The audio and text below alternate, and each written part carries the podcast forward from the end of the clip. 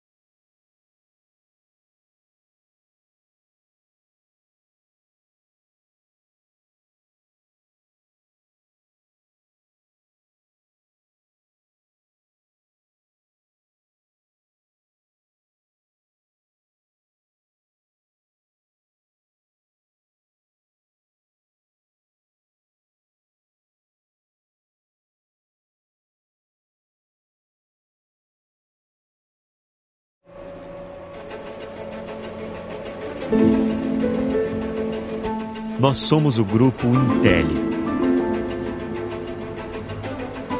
Uma indústria orgulhosamente brasileira, referência nacional e internacional na fabricação de produtos para os setores de geração, transmissão e distribuição de energia e transmissão de dados. Percorremos um longo caminho para chegar até aqui e cada passo dado no decorrer das últimas décadas é motivo de muito orgulho. O sucesso de hoje começou a ser construído no início da década de 70, com o empreendedorismo de Vincenzo Spedicato, um engenheiro italiano que acreditou no potencial do nosso país e fundou em 1973 a Intel, indústria de terminais elétricos no interior do estado de São Paulo. Eu sempre tive em minha mente que o tamanho de uma empresa é proporcional ao espaço que você dedica a ela na sua mente e na sua alma.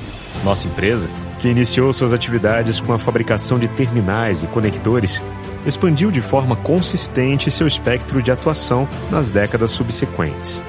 Nos anos 80, passamos a produzir hastes de aterramento, segmento no qual somos líderes de mercado até hoje. Em 1994, com a aquisição da Copper Steel Bimetálicos, nos tornamos Grupo Intel e passamos a ser uma das únicas empresas do mundo a dominar a tecnologia de fabricação dos versáteis condutores bimetálicos em aço revestido de cobre e aço revestido de alumínio.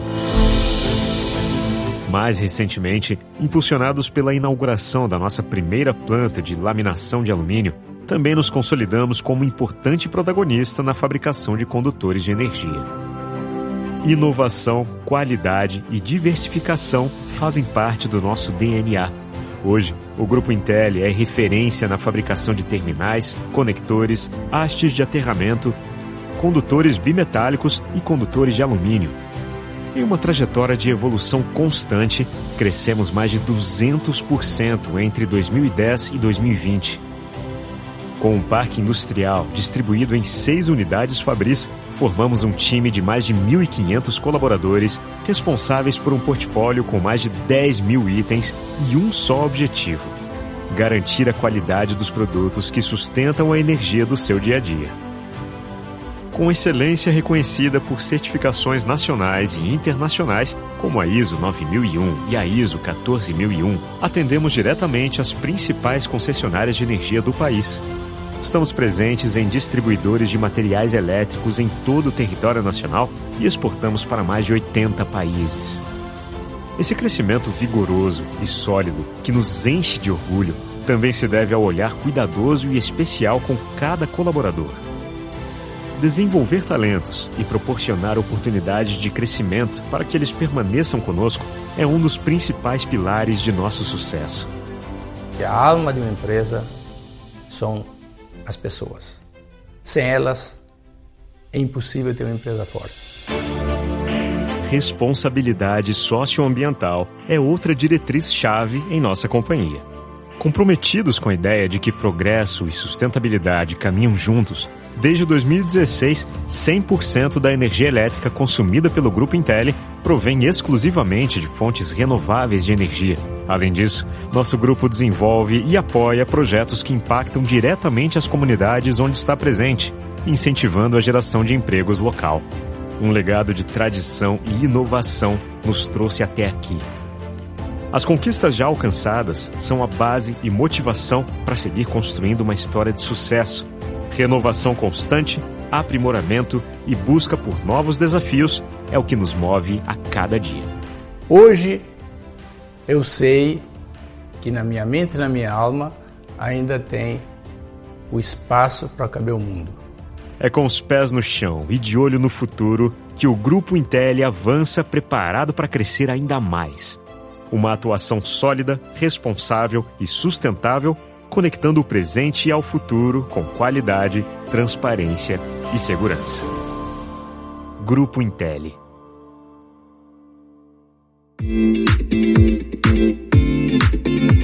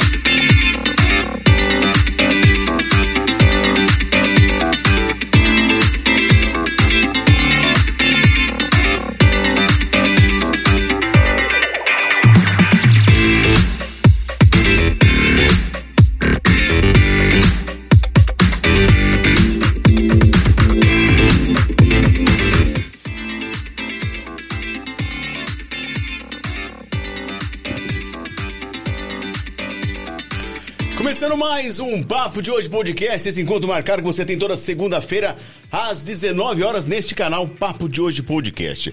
Para você que está chegando pela primeira vez, não se esqueça de se inscrever no nosso canal, dê o seu like, que é muito importante para que a gente continue esse projeto. E claro, você se inscrevendo, você pode participar do chat aí do lado.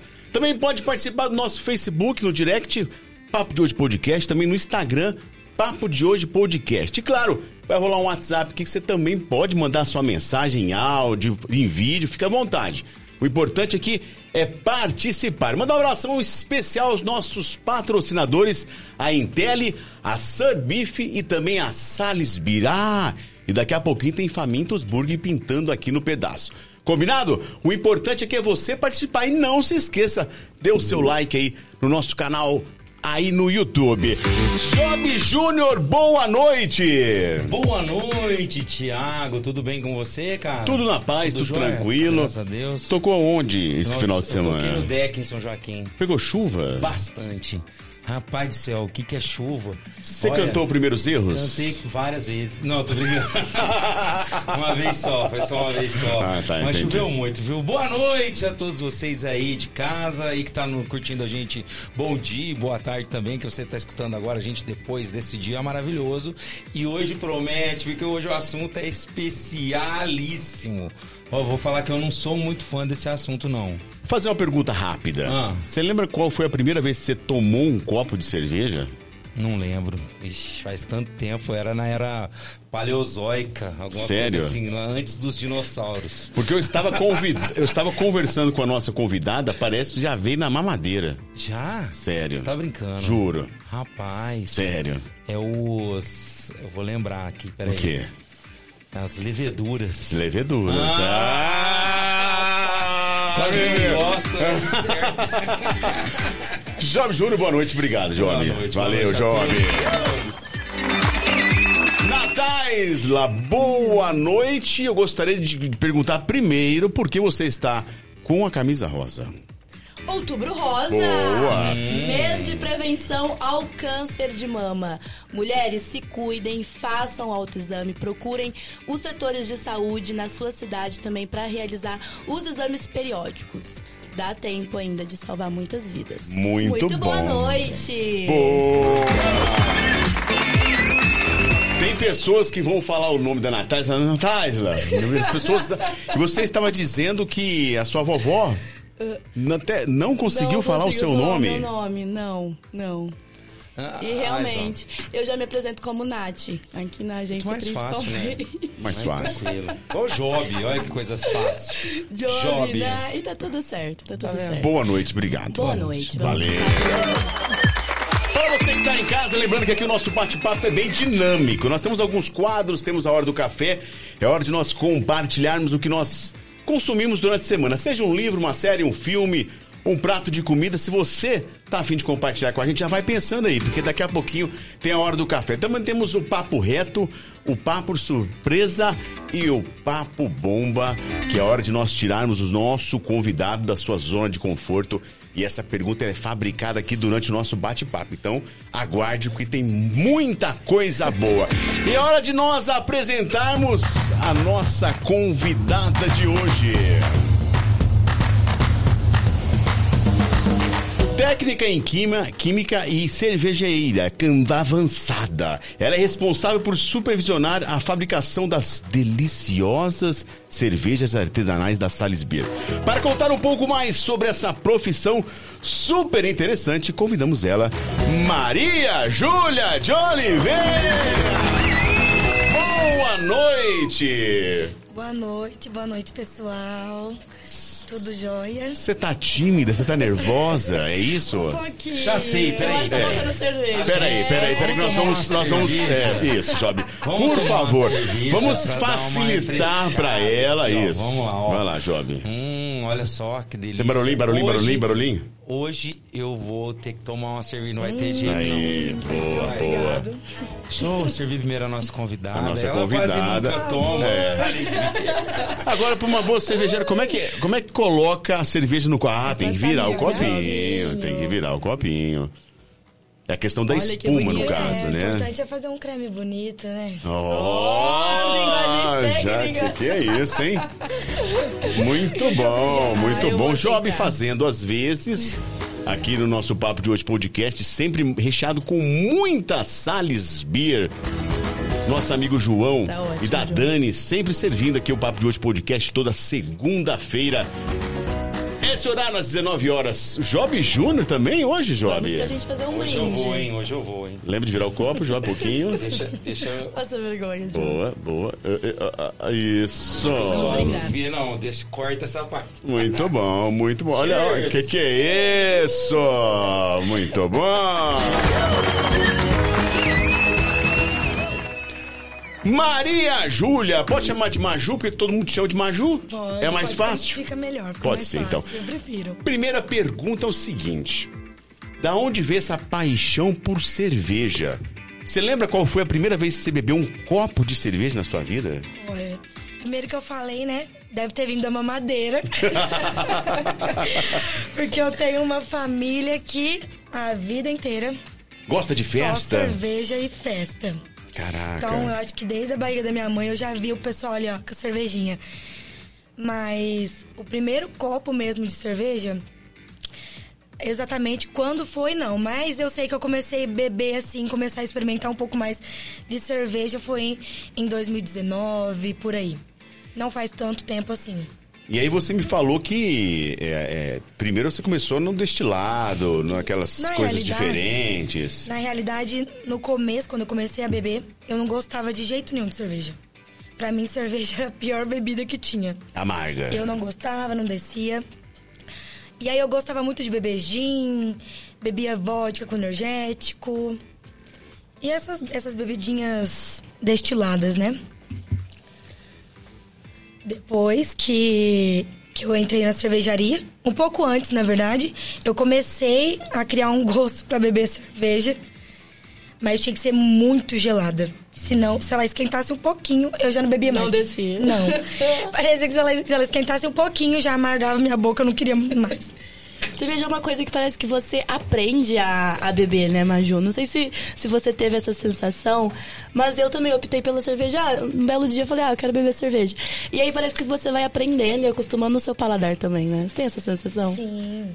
E ainda por cima, parece que é um caminho sem volta, né? Literalmente. Porque deste lado a gente bebe, mas não, não sei, pelo menos pra mim nunca foi uma coisa que eu- eu gostei de beber, que eu gosto de beber. Agora cerveja, se deixar eu quero beber todos os dias da semana.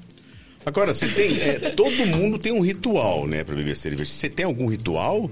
Ou você abriu, põe no copo e, e vambora? É, o ritual é, tá- é estar gelada, ter um petisco, né, pra acompanhar, colocou no copo e tomou. Não tenho, assim, um, um ritual específico. Tá, beleza. Então você começou a, a- degustar a cerveja e, e quando você começou a se interessar e falar, não, agora eu vou me aprofundar, vou começar a estudar. Como é que foi esse start? Ó, na realidade, é, eu comecei a gostar já da área de química, né? Lá no ensino médio. Comecei a.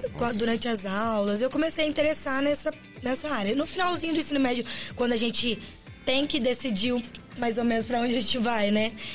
E aí era uma das áreas ali, umas matérias que mais me, me cativavam, me chamavam mais atenção. É, inclusive, tenho minha professora querida, que me deu aula no Alcídio, que é a Eliana. E ela que me fez amar a química, né? E depois que eu saí do ensino, durante, na verdade, o ensino médio, eu já quis prestar o vestibular para fazer o técnico em São Joaquim. Para poder conhecer também um pouco mais profundamente, né? Querendo ou não, no ensino médio a gente tem uma é, fica uma, uma- um pouco vasto, né? Ali a gente não consegue aprofundar totalmente. Então eu fui para essa área técnica. E lá eu gostei. Só que na realidade eu nunca pensei que eu fosse trabalhar em cervejaria. É, eu acho que foi uma das últimas. Se passou na minha cabeça um dia que eu trabalharia com cerveja. Mas que bom, né? Um, pensa, é um trabalho É. que... Eu acho que é um trabalho que não é tão fácil, né? Porque acho que o mais difícil, apesar da gente ter um, uma, uns produtos muito bons, né? Ainda é manter o mesmo padrão, a mesma qualidade sempre, Sim. né? Sim. Assim, era uma, uma área que eu não, não é, nem que eu não queria, né? Porque é uma área muito interessante. Mas é uma área que não era assim, pelo menos pra mim não era tão. Eu não, eu não via tanto, né? O pessoal falando e comentando. Principalmente que eu ainda não, não tava nem no meio, né? De beber cerveja, de conhecer cerveja, enfim. Mas a partir do momento que eu comecei a trabalhar, eu vi que, que é uma área muito gostosa. Que assim, é, é aquilo que o Job falou, né? É, a gente tem que tomar os cuidados para manter sempre aquela cerveja gostosa. Então não é aquele negócio robotizado, a gente Uma tem responsa, que. né? É. E, e sem contar o tanto que a gente aprende, né, ali. Eu mesma aprendo muito ali. Ô, Maju, e como que você chegou na cervejaria, no caso? Foi por conta do seu técnico em química? Isso. No caso, é, na época eu trabalhava em outra empresa, que não tinha nada a ver com cerveja, né? Já trabalhava na parte química, mas somente em laboratório, né? E eu apareceu a vaga da Sales Beer. Era uma vaga, inclusive, no começo, é, de auxiliar. Auxiliar mesmo. Que foi também, quando eu comecei lá, foi auxiliando mesmo. E eu interessei na vaga. Falei, nossa, que legal. Não conhecia nem a cervejaria na época. Eu falei, nossa, que legal, que interessante, eu vou mandar meu currículo. Aí mandei o currículo. Deu um tempinho, o João Gulo, famoso João Gulo, é, me chamou, né, pra fazer a entrevista. E, e aí eu fui, fiz várias entrevistas, né, porque o João é difícil. Foi um processo seletivo. Foi uma prova da FUVEST, teve que um. Teve que ler um livro da Teve FUVEST. várias fases, né, pra Uma passar no VUNESP. teste. Redação. É, mas no, foi no, no começo, era, no caso, na, na descrição da vaga, era uma, um diferencial se você tivesse um técnico em química. E eu tinha, tava é, me formando, né? E aí eu entrei lá pra cervejaria. Tinha na época, é, tinha outro cervejeiro lá, que trabalhava lá na cervejaria. E eu comecei a auxiliar mesmo lá. Aprendi, comecei a aprender aos poucos lá. No dia a dia da fábrica, um pouquinho de cada coisa. Mas o início meu mesmo foi devido ao técnico. Legal, muito bom. Ô, Maju, e aí conta pra gente, assim, ó, que às vezes o pessoal não tem noção de como é a cervejaria, né? Porque tem um monte de equipamento, né? Tem, assim, não é só simplesmente juntar dois ingredientes, três, quatro... E degustar. E tá pronto, né? Tem todo um processo. Então conta pra gente, assim, resumidamente, claro, como que é o processo que a Salisbury faz lá. É engraçado que até às vezes as pessoas entram lá, né, na cervejaria e fica de cara. Fala, nossa, eu não imaginava que era assim, né? Não imaginava que era grande assim, né? Porque às vezes o pessoal passa lá em frente e não imagina o que tem lá por trás, né, lá dentro. Tem gente que às vezes nem sabe que a gente faz realmente a produção lá dentro. E tem mesmo vários processos, as pessoas acham que é o básico, mas não, não é o básico. A gente tem que tomar cuidado e tomar. é, ter uma, um controle desde da compra dos insumos até a chegada deles. É, todos os insumos a gente tem que receber laudo, conferir. Cada malte, né, no caso, é, cada saca de malte, dependendo da sua safra, vem com parâmetros diferentes um do outro. E isso, querendo ou não, pode ser que, que vai te, te atrapalhar na receita. Então você tem que fazer esses ajustes. É, a gente tem um controle completo ali na, na abraçagem. Então a gente, durante a produção, além da gente corrigir, né, pH da água, que isso é fundamental, a gente faz todas as anotações pra gente ter um controle e ter depois uma rastreabilidade de lote. Então tudo que a gente usa ali, a gente anota. Porque se, por exemplo, der um problema num lote de cerveja que a gente vai vender, que a gente percebe lá antes de sair, a gente pode buscar e saber aonde veio aquele problema. Foi no malte, foi no lúpulo, Mas foi você na consegue levedura. detectar. É, ou foi um problema mesmo ali, na fábrica, alguma coisa que passou ali. Então, isso a gente consegue ter esse, esse controle. É, além disso, lá a gente faz filtração, então a gente tem filtro de cerveja. Então, no caso, a Pilsen, que a gente toma, que a gente inclusive está tomando agora, ela no tanque, quando ela tá pronta, assim, que ela terminou a fermentação, né, digamos, ela ainda tá suja. Suja que eu quero dizer, ela ainda tem fermento, né? O fermento tá ali decantado, então ela é uma cerveja turva. Você olha assim, é, não é esse dourado, bonito, transparente.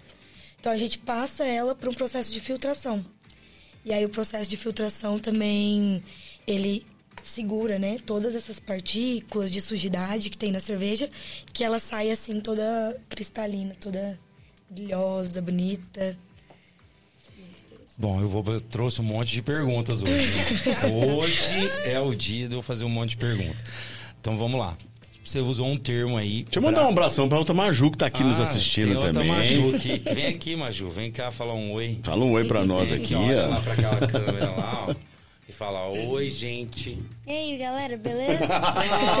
Descolada, descolada. Já vai querer tirar meu lugar. O dia que eu não vier, você chama ela aí. Nós já temos um substituto. tem. E vem, vem, Chama. Tudo bem. e vem a cunhada também. Vem a cunhada, Letícia. Letícia. Obrigado, Letícia, pela Obrigado, presença. Letícia. Quer tomar uma cerveja, Letícia? A gente pegamos um copinho lá. viu? Eu ainda não consegui ensinar Ah, ela a não? beber cerveja. Dá É tempo ainda. tempo. Difícil. É questão de tempo. É. Tá difícil. Pois não, João. Bom, vamos lá para as perguntas. Aí você usou um termo, explica pra gente o que é abraçagem. A abraçagem, a abraçagem é o processo, né, que a gente é, faz a cerveja, né? Vamos dizer assim, onde a gente inicia ali todo o processo. Primeiro, claro que a gente inicia lá na moagem do malte. O malte vem em sacos. Ele vem em saco e ele vem um- uns grãozinhos. Uhum. Ele vem uns grãozinhos. Malte, na verdade, é trigo. Ou não? Malte... É, malte ele é cevada, É né? uma no cevada. Caso. Isso. Aí, no caso, tem malte de trigo e malte de cevada. aí o, a cerveja de trigo tem outro nome, que eu esqueci agora o nome dela. É, por exemplo, a Vitibir. Ah, Vitibir ela vai trigo. trigo. Não que ela seja só trigo. Aham. A gente usa também outros tipos de malte. Mas ela é uma cerveja que o malte predominante é o malte de trigo. Mas é, o que a gente normalmente usa é o malte de cevada, né? E aí o malte de cevada também tem vários tipos, né? Então cada cerveja vai um tipo. A gente moe o malte ali. Então, na verdade, o processo de braçagem começa lá na moagem. A gente moe e aí aqueles grãozinhos, que eles são bem durinhos mesmo, parece um cerealzinho, é, eles são triturados. A gente tem até uma calibração exata, porque isso tudo interfere na, na abraçagem, no processo de produção, né, de fabricação. E aí a gente, esse malte vai moído lá para iniciar o processo. E aí vai pra panela. Isso, aí no caso a abraçagem que a gente normalmente fala, a gente usa esse termo te- técnico, né? Mas na verdade é as panelas, né? As panelas como se fosse mesmo uma cozinha ali, a gente vai fazer a cerveja. É, aí lá na cervejaria, no caso, nós temos quatro, né? Panelas, quatro tinas que a gente chama. É, a primeira é a de mosturação, que é onde começa realmente o processo, que a gente adiciona o malte na água. Essa água, claro, já está é, Toda tratada, toda cuidada. tratada. Ela já tá, já, a gente já é, corrigiu o pH, enfim, e a gente adiciona esse malte. Nesse momento, cada cerveja, cada estilo de cerveja, é, vai um tipo, uma quantidade de malte ali, né? Na moagem e tal. Na hora que a gente coloca nessa tina, nessa panela, tem as rampas de temperatura. E aí, às vezes, por exemplo, inicia em 42, depois vai para 50 e poucos, e vai indo assim. Nesse momento já foi a levedura ou ainda não? Não, Ah, a tá. levedura, no caso, ela é praticamente quase o final, né? Uhum. Esse processo é, na verdade, é a quebra, né, das moléculas. Hum. É, porque o, o malte, ele tem amido, né? E a levedura, ela não consegue comer o, é, o açúcar do amido em si, né? Então ela precisa quebrar essas moléculas para virar moléculas menores de açúcar. Então ela passa por esse processo de mosturação. Então tem várias rampas de temperatura até finalizar, depende da cerveja que nós estamos produzindo. Depois desse processo ainda, nas panelas na abraçagem, a gente vai para para tina panela de filtração. Nesse momento, a panela ela tem uma, uma cama. É, uma cama que segura esse malte, que passou da primeira tina de, de mostura para essa de filtração. Nesse momento, a gente até fala filtração porque realmente ela filtra, um, a gente chama de mosto. Mosto, no caso, que a gente Mosto. chama. Isso, é o mosto. É o que o mosto é o que vai virar a cerveja no final. Ele é porque ele já tá, no caso, é, já tá todo extraído ali, né? Já saiu todo o extrato ali do açúcar. A gente não puxa mais o malte em si para os outros processos. A gente puxa só mesmo o líquido, o mosto. Então ali ela começa a filtrar esse mosto e vai já passando direto para a tina de fervura. Aí né, nessa, nessa etapa também a gente tem, né, é, parâmetro para a gente seguir receita, né, que isso tem que seguir. É, questão de volume, de, de enxágue de água, volume que a gente vai chegar nessa, nessa panela. Enfim, ali começa o processo de fervura. Nesse processo de fervura é quando a gente começa a fazer as adição, adições de lúpulos. Hum, lúpulos. Isso. Lúpulos que é No caso, o lúpulo, ele, na realidade, ele é uma flor, uma né? flor, uma plantinha, Ele é né? uma plantinha, Um- ele é uma flor. Ela é linda, né? Só que, no caso, pra gente, né? é, nós, como a gente compra e vem normalmente de fora, é, vem em pellets, né? A gente chama. Hum, São uns, uns cubinhos, tabletezinhos. assim, ó. É, Tipo um caldo quinor, só que de... é, só de- que aí menorzinho também, é uns cubinhos, assim, bem pequenininho mesmo. Que aí eles, que ele fica dessa forma pra poder a gente conseguir uma, uma validade maior, uma oxidação também, não oxida, né? Porque tá ali no pacote a vácuo e tudo mais. A flor, é, ela, se você tirar ela ali, colocar é, coisa de alguns, algumas horas, ela já tá oxidada, né? E aí eles vêm pellet. Nesse momento a gente usa é, a adição dos lúpulos, a gente chama quente, né? E aí cada lúpulo tem a sua é, seu alfa-ácido. No caso assim, na florzinha, dentro da florzinha, a gente tem um pozinho. Esse pozinho chama lupulina. É um amarelinho, acho que vocês não, vocês não devem ter visto ou, ou escutado falar. Ele é amarelinho. Ele é o que traz a, a característica desse lúpulo, em questão de, de aroma e amargor, né? E aí cada lúpulo tem a sua é, característica. Uns são mais é, frutados, que aí lembra mais frutas é, manga, laranja. É, então cada um tem um tipo específico. Por isso que a gente usa em cada cerveja tem também o seu tipo específico de lúpulo para usar ali. E ali a gente adiciona para amargor. Ali é pra gente dar um amargor mesmo na cerveja no processo quente, na hora da fervura. A gente até adiciona em alguns momentos para dar um aroma, mas é pouca coisa. A gente usa aroma depois no processo que já está no tanque. Então ali é para dar um amargor na cerveja. É, cerveja que é um pouco menos amarga, vai um pouco menos de lúpulo, né? Agora cervejas que são mais amargas, por exemplo, uma Peroipa, né, que é a nossa que a gente tem lá mais amarga, ela vai uma quantidade maior de lúpulo. E depois desse processo, é uma hora de fervura. Então a gente tá ali na fervura, tem os tempos certos também de edição desses lúpulos. Às vezes, na maioria das cervejas, são mais de um tipo de lúpulo. E, e lá também a gente tem que fazer a correção deles. Porque, do mesmo jeito que eu falei do malte, que o malte, dependendo da safra, ele vem diferente, né? Porque depende muito da, do clima, né? Enfim, é plantação, então é, interfere muito. Mesma coisa acontece com o lúpulo. Então, o lúpulo, às vezes, ele vem com é, um. Alfa-ácido que a gente fala, no caso, é, a, é o é a porcentagem lá pro amargor. É, vem um pouco mais baixo, às vezes vem um pouco mais alto. Isso da mesma classe ali de lúpulo, sabe? Da mesma família ali do lúpulo. E, e aí a gente tem que fazer essa também. correção. Influencia na receita também. Isso. Porque, por exemplo, ah, veio um mais baixo dessa vez. Se a gente não fizer essa correção lá na durante a produção, a sua cerveja não vai chegar naquele amargor que você espera. Mas essa correção, tudo, é, nesse momento, é tudo visual. Não, no caso, essas correções a gente faz com cálculos mesmo. Ah, só cálculos. A gente leva em Uhum. consideração a receita, né, base, e o que veio ali no pacote. Porque o pacotinho de lúpulo, ele vem descrito ali o alfaço dele, o lote e tudo mais, entendeu? Aí tem tudo isso. Então a gente sempre tem que fazer correções também para poder corrigir e acertar depois o, o amargor que a gente quer naquela cerveja. Agora, todo esse processo que você está falando, do momento em que você fala, vou fabricar cerveja, até engarrafar ela, quanto tempo leva tudo isso? É, em média, é 15, 20 dias. Caraca, isso é gandaia, Pilsen. É, a gandaia a gente consegue, dependendo da, da época, principalmente de demanda, a gente consegue tirar com 15, 17 dias. Caramba. Agora, as cervejas mais, assim, um pouco mais fortes, né? É, Uma negra. É, principalmente uma, uma IPA, uma NEIPA, que elas vão também... é, vou explicar pra vocês, elas fazem... A gente faz o processo de dry hopping. Ixi, aí complicou. A gente faz um processo de dry hopping. E aí, é, elas ficam um pouco mais sujas também. Então, ela- o processo delas, além delas ser, é, ser importante, que elas maturam um pouco mais ali no tanque, que elas fiquem um pouco mais ali, né?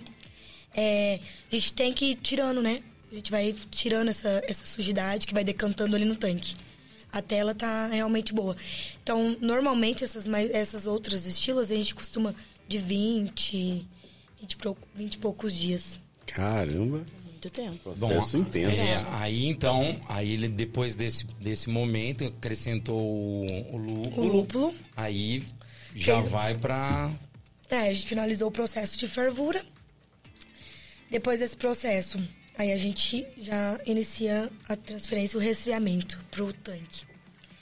No caso, lá na, na tina de fervura, que a gente chama panela de fervura, né? Ela tá ali a 97 graus, 95 graus. É a temperatura de fervura mesmo, né? Pro tanque, ela tem que ir pro tanque na temperatura já que ela vai fermentar. Então, por exemplo, vai depender também do estilo. Uma Pilsen, ela fermenta numa temperatura muito mais baixa do que uma IPA, né? Então, ela tem que sair ali da, da braçagem pro tanque, ela tem que chegar no tanque já com a temperatura que ela vai iniciar essa fermentação. Porque na hora que ela, a gente mandou essa, esse mosto, essa produção pro tanque, aí sim a gente adiciona a levedura. Aí a gente adiciona a levedura ali. É, e por isso que é necessário é, estar já nessa temperatura, que é a temperatura ideal ali para a levedura começar a trabalhar. É que a levedura é um ser vivo e muito delicado, né? Isso, e assim, ó, é, existem também lá na cervejaria, a gente tem vários tipos de fermentos, né? Na verdade, existem vários tipos de fermento por aí. E lá na cervejaria também a gente não usa o mesmo para todas as cervejas. Cada estilo de cerveja, né? Normalmente vai um estilo específico de levedura. E aí cada levedura também, ela no pacotinho mesmo, consta. E, e ela fala lá que a temperatura ideal de fermentação é de é, 12 graus a 18 graus, por exemplo. Então a gente sabe que ela trabalha legal nessa temperatura. E tudo influencia. É, se eu, por exemplo, mandar a produção lá, que tava 97 graus, que eu falei, fervendo, mandei pro tanque e jogar a, a, a levedura lá, eu acabo com a minha levedura. Mesma coisa se eu resfriar esse, esse moço que estava lá fervendo e mandar ele, por exemplo, para 4 graus, 5 graus pro Perde tanque. tudo. É, aí a levedura não trabalha bem. Ela não, não funciona, não faz tudo que ela teria que fazer, né? Na realidade. Caraca, pra você que tá em casa, tá Quanta achando que é coisa. só pegar o copo de cerveja e tomar, olha o que está por trás Eu não imaginava. de uma produção. E aí, como é que veio essa questão do título de cervejeira? Pra, a- como é que foi? Um curso? Como é que você, você, resolveu é, é, se aprofundar mais? Ó, então, eu estava lá na cervejaria, já tinha aprendido assim o processo básico ali, né? E o João, o João me ofereceu, né? é, ele perguntou se eu tinha interesse, que ele queria, né? Me, me oferecer esse curso. E aí ele, a gente pesquisou, viu é, as escolas que tinha concursos pra gente fazer. E eu quis, claro, né? Porque a partir do momento que eu entrei na cervejaria, apesar de é, não, não, te, não tinha conhecimento nenhum daquilo, não era uma coisa que eu imaginei, depois que eu entrei lá, eu, eu gostei muito dessa área. Eu comecei a me apaixonar, né? Por aquilo, por Tomou esse gosto pela É. coisa. Tipo assim, não tomei gosto só pela É, cerveja. pra- eu, ia- eu ia falar isso, mas já que você falou. Eu tomei gosto também pela produção da cerveja. e aí ele ofereceu esse curso, eu achei o máximo, né? Porque é, eu tava começando ali também, né? Até mesmo minha, minha vida profissional na parte da química. Então, para aquilo ali, pra mim, era ótimo. E aí eu fui fazer. No caso, eu fiz no ICB. Perdão. É, que é no Instituto de Cerveja Brasil, em São Paulo. Caramba, legal. Só que aí, no caso, como fica um pouco mais complicado para fazer presencial, né? Completa, completo presencial, né? A gente fazia semi. Então, tinha as aulas é, por semana, online. E teve algumas vezes, finais de semana, que eu ia para São Paulo. E lá era muito legal, porque a gente, é, além da gente ter aula ali, conhecer o processo a fundo mesmo, porque realmente a gente conhece tudo ali na, na, Põe a mão na massa mesmo. é, e a gente foi conhecer cervejarias. A gente foi fazer visitas em cervejarias. Então, assim, ó, pra mim, era tudo novo. Ainda é tudo novo, né, na verdade. É, mas naquela época, pra mim, eu só conhecia a Salisbury. Então, assim, eu chegava nas outras cervejarias, às vezes eram até cervejarias é, grandes, né? Aí eu ficava assim, meu Deus do céu, eu ficava maravilhada, né? que eu não conhecia, né? É, praticamente nada. E aí a gente foi começando a conhecer lá em São Paulo várias cervejarias ali da região, vários processos. Aí a gente conseguia tirar dúvidas, perguntar até ali, às vezes, o cervejeiro que tá ali. Se conversava, perguntava. Era muito legal. Eu, imagi- eu- Pode falar. Posso, não, eu queria falar, eu... A maioria dos lugares que a gente vai tocar é cervejaria. É. Vê de tudo, né, Então, Jovem? nossa, tem muita coisa. E, mas assim, teve alguma que chamou atenção, assim, que você achou muito legal? Você fala em relação à cervejaria? Não, é, assim, eu falo, nossa, essa aqui eu achei interessante, bonita, Um gigante. padrão, alguma coisa. Ou não. Ó, eu fui em, em São Paulo, eu fui na Madalena. Na Madalena, às vezes até o pessoal, por falar por nome, às vezes não, não conhece, mas é, eu achei uma, eu achei muito legal porque a abraçagem deles era enorme, né? Porque também a demanda da, da Maior, fábrica, né, maior. E querendo ou não, você vai crescendo, você tem que crescer tudo ali, né? Tem uma hora que não é o suficiente. E eu fiquei assim, maravilhada, aquele tanque enorme. E. E aí também a. é, como que ela chama? Eu esqueci, tenho outra cervejaria também lá em São Paulo. Não vou lembrar. Eu- Se eu lembrar, eu vou voltar a falar. Mas ela também é, me chamou a atenção por causa disso. Por conta, assim, não só também da, da questão do tamanho, né? De tanque, tamanho de braçagem, mas é, a qualidade na questão da limpeza. Que hoje é uma coisa difícil, às vezes, você achar em outros em lugares, né? E querendo ou não, principalmente a área é, alimentícia, né?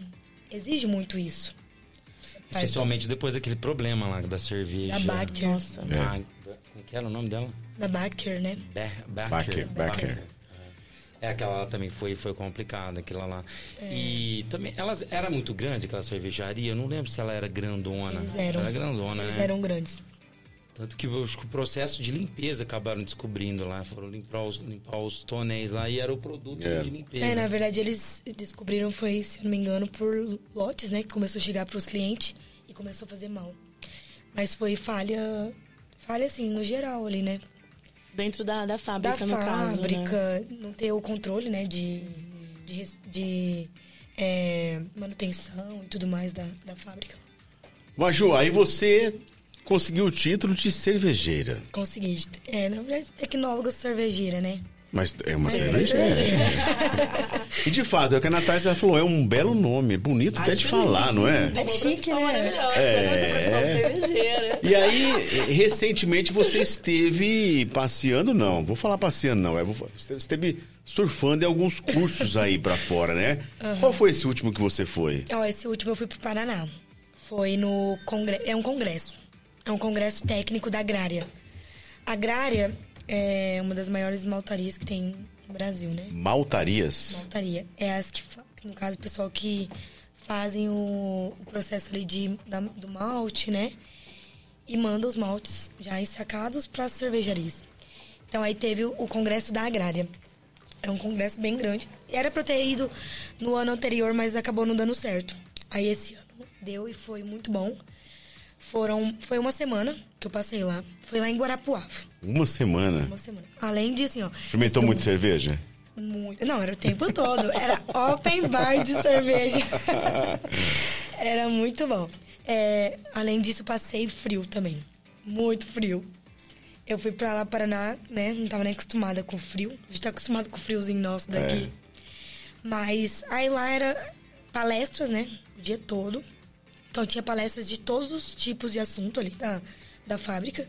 Desde questão de controle de pragas, é, processo de qualidade, né? Controle de qualidade, processo de maltes, processo de lúpulo. E durante o dia todo, você tinha várias opções para escolher ali em qual em qual palestra você queria participar, né? E aí era simultâneas. Coffee break era cerveja. Era, era, era cerveja. Era assim, tinha, tinha umas, uns painelzão, né? Tipo, o Growler Station, né? Tinha. Igual tem lá na cervejaria com as Legal. torneiras, né? Era o tempo todo lá na, no congresso. Agora eu tenho uma dúvida. As pessoas é, é, são, de repente, é, degustam aí vinho, né? Chocolate. Normalmente eles é, fazem aquela limpeza do paladar, né? Pra, pra experimentar o próximo. Sim. Como é que é a cerveja? Como é que faz essa limpeza pra poder experimentar uma outra pra não interferir? Ó, no caso, a gente sempre fala de beber água, né? É água mesmo. Água. Tem que beber a- água pra poder dar uma limpada. Às vezes o pessoal até já vi, né? O pessoal falando e fazendo também, bebendo água com gás. Também, né? Mas é água pra poder você limpar mesmo, né? Ali seu paladar. E.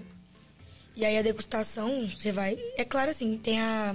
Tem a especialidade, a especialidade pessoal que é sommelier de cerveja, chama. Ah, tem o sommelier também. Tem. esse- sommelier de cerveja. É eu curso e tudo mais pra mesmo você aprender.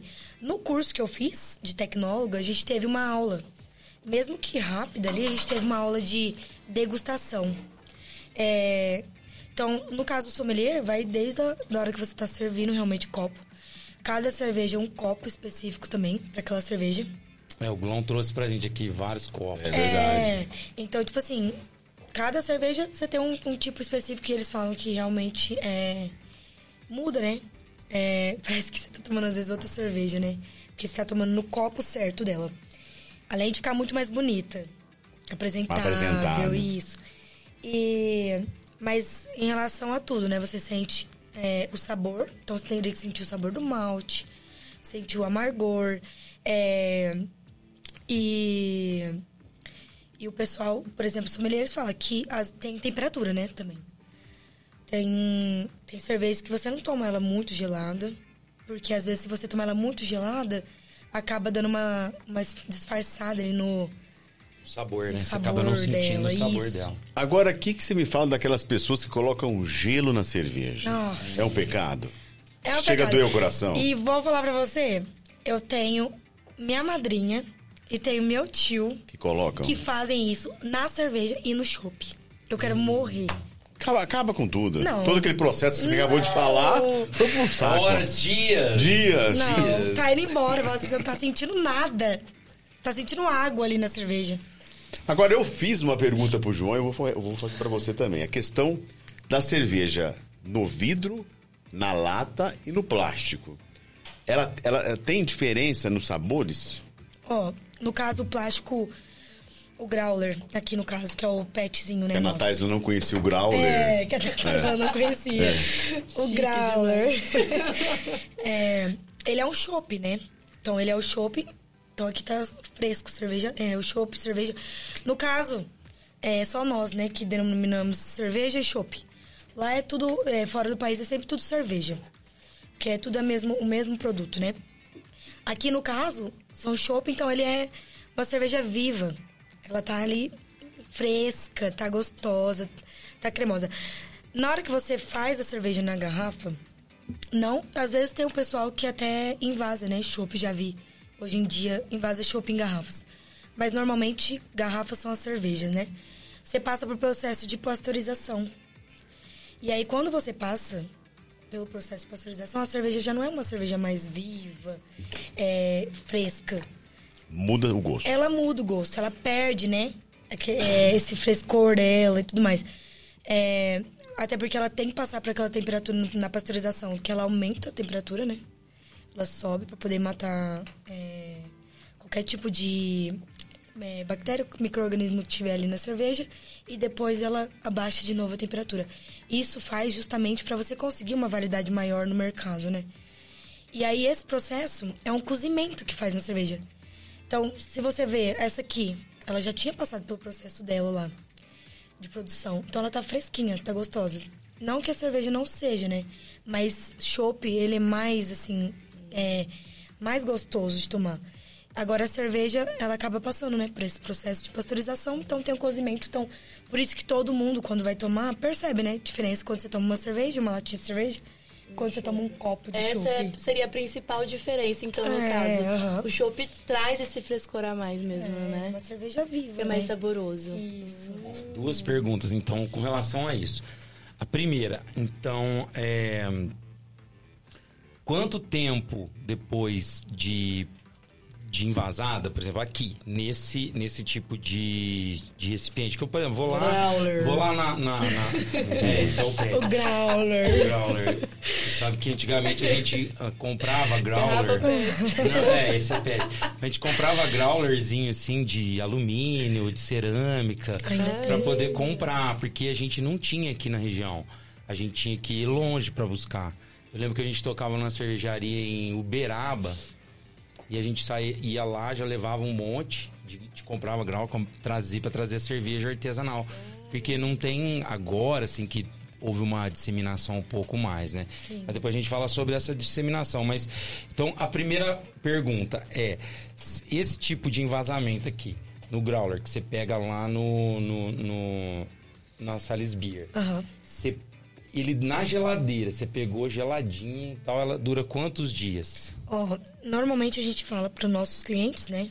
Até mesmo pro, porque para não perder, né, qualidade. Então a gente fala normalmente cinco dias, no máximo, máximo uma semana. Tá. E a pasteurizada, além. Vai alguma outra coisa, tipo algum tipo de conservante? Não, Não nada. vai. Elas, é, é o mesmo produto. É o mesmo produto. O mesmo produto que a gente tira para os barris de chopp é o mesmo produto que vai ser envasado ali na garrafa. Mesma coisa, a gente não muda nada ali na, na questão do produto.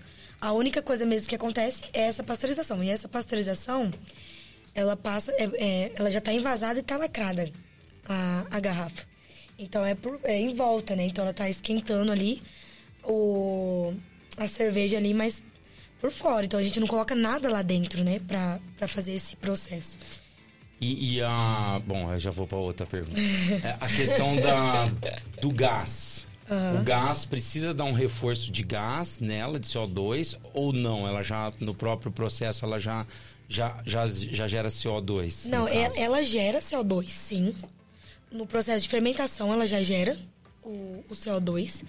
E só que o que acontece? O CO2 que ela gera, às vezes pode ser que não chegue no que a gente precisa. Cada cerveja tem um, um valor de carbonatação que a gente faz análise na, na fábrica. A gente tem um equipamentozinho que a gente vai lá, faz análise e vê quanto que tá ali de carbonatação. Carbonatação que eu falo é tipo assim, que a gente injeta mesmo CO2, né?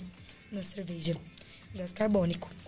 E aí, é, às vezes no processo de fermentação, você não consegue chegar nesse, nessa carbonatação, nesse, nesse valor, né? Então a gente faz uma carbonatação forçada, a gente chama. Então a gente vai, coloca a mangueirinha de, de gás, deixa ali ela agitando no tanque, descansa e espera pra gente pesar novamente essa cerveja e ver se chegou. Então, né, maioria das vezes a gente faz essa, essa carbonatação forçada. Eu acho que talvez uma diferença da PET é que quando você. Acho que ela, com algum tempo, ela dá uma expandidinha, assim, né? Então talvez perderia um pouquinho É, da o que. É né? até por isso que a gente fala pro pessoal não deixar muitos dias. E também a gente fala, abrir o growler, consome de uma vez só. Porque é igual refrigerante. Fechar e, e guardar Não. na geladeira não tem como. É igual refrigerante. Tipo assim, você abriu o refrigerante, deixou lá na geladeira, a hora que você vai beber de novo, Qualquer coisa meio tá é, choque. choque. É a mesma coisa o growler. Ele é um pet, ele é pra facilitar, na verdade, o cliente que quer levar pra casa, pra ter mais um conforto assim de beber em casa, ou quer ir no churrasco quer levar. Enfim, mas é, o pet não aguenta, né? por muito tempo o gás. Qualquer garrafa é, PET não aguenta, né?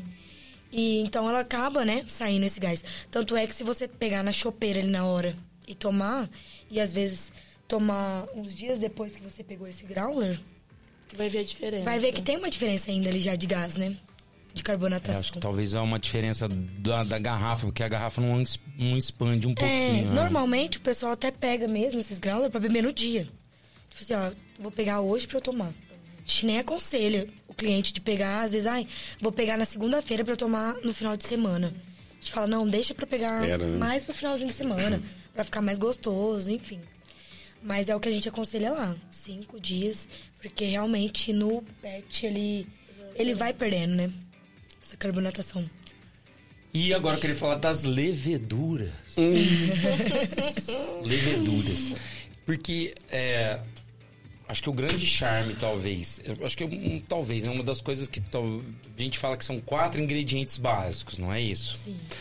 Mas a, a levedura, ela que faz a, talvez a magiquinha acontecer, que é quebrar esses, esse, esse amido, quebrar a- o, o açúcar que tem no, no- na cevada e transforma em álcool.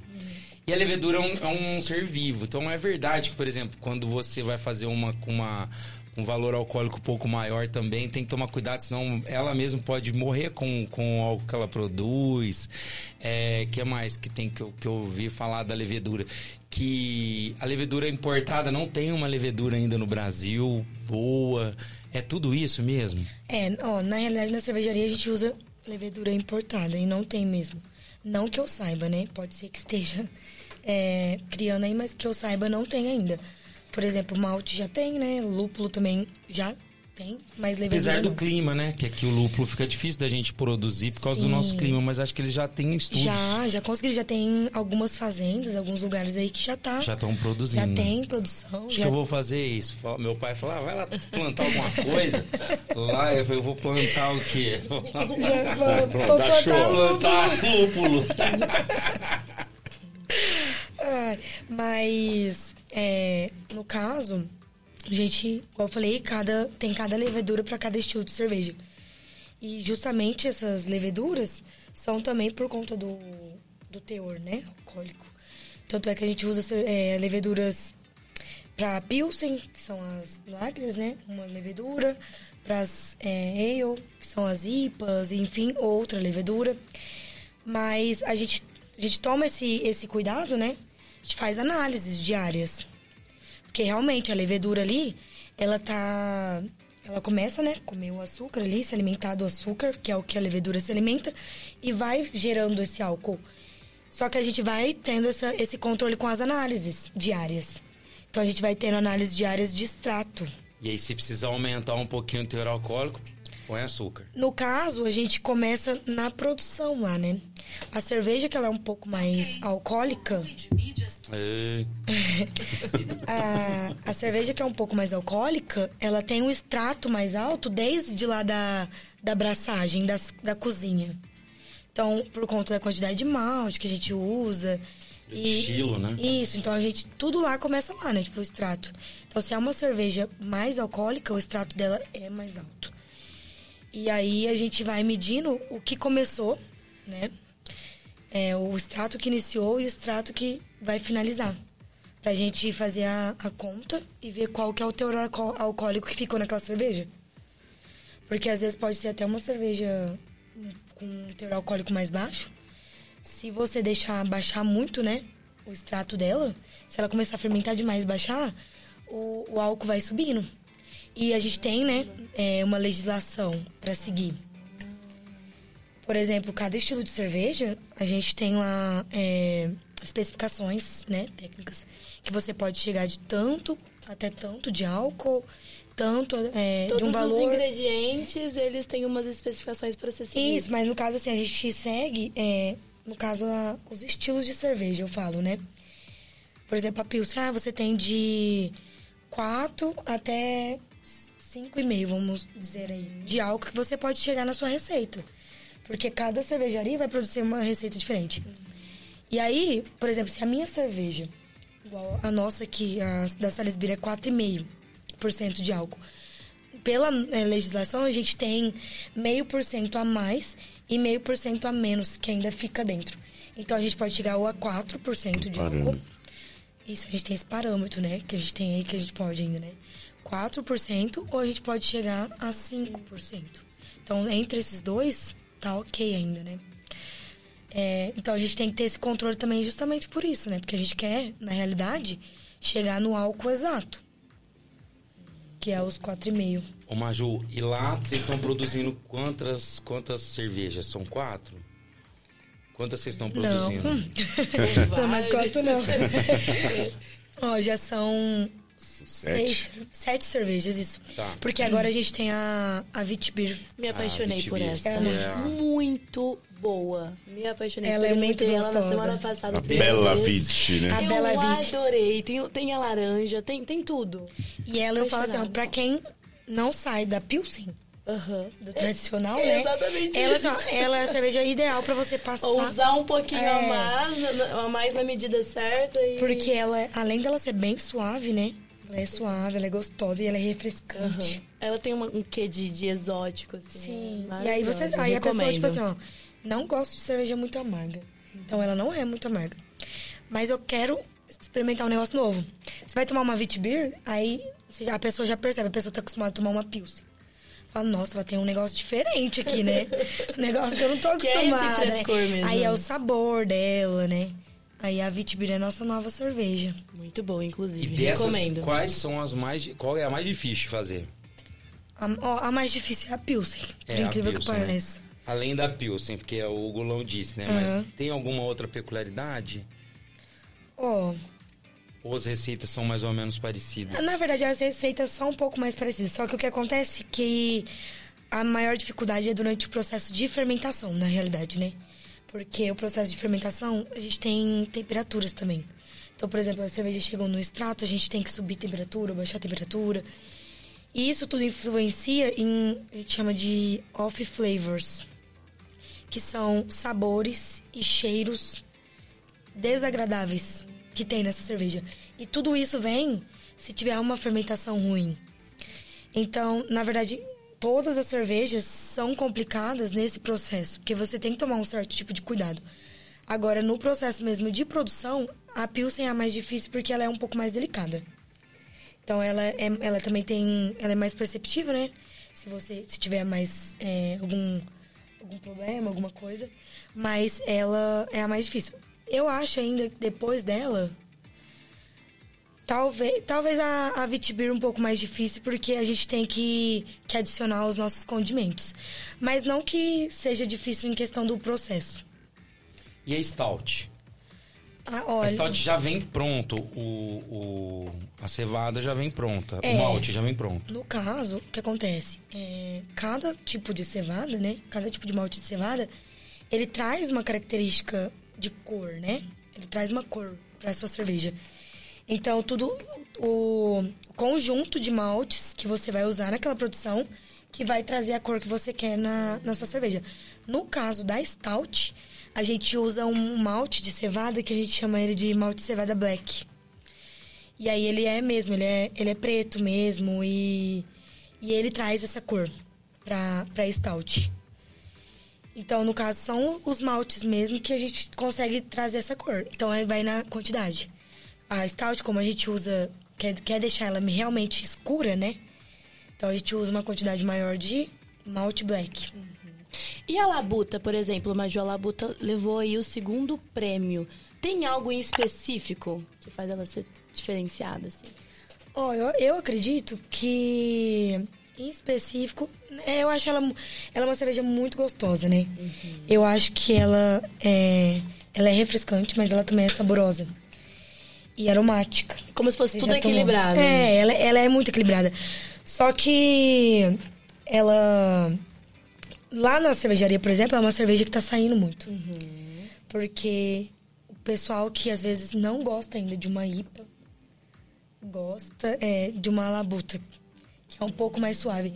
Mas o que acontece é que a gente tenta, né, sempre aos poucos, todas as vezes que a gente tá participando de, de concursos, né, principalmente, a gente sempre tenta aprimorar todo concurso que a gente participa, a gente recebe uma, Uma avaliação. uma avaliação, isso. E aí lá, os jurados que estavam na mesa de- é, julgando a sua cerveja, eles falam, ó, isso estava legal, isso não estava. E aí a gente vai tentando melhorar nisso, sabe? Às vezes é alguma coisa que pode ter influenciado, igual eu falei, na fermentação. Ou às vezes a gente pode melhorar no aroma ali no lúpulo, ou um amargor. Agora, Maju, esse ano a Sales Beer lançou, né, a, a Bela Vit, né, a, a Vit Beer. Como é que é esse processo de lançar uma nova cerveja? Vocês sentam, já tem mais ou menos uma ideia, é feito testes, esses testes, quantos dão errado, né, porque até chegar no ponto. Como é que funciona esse processo de lançar uma nova cerveja, um novo sabor?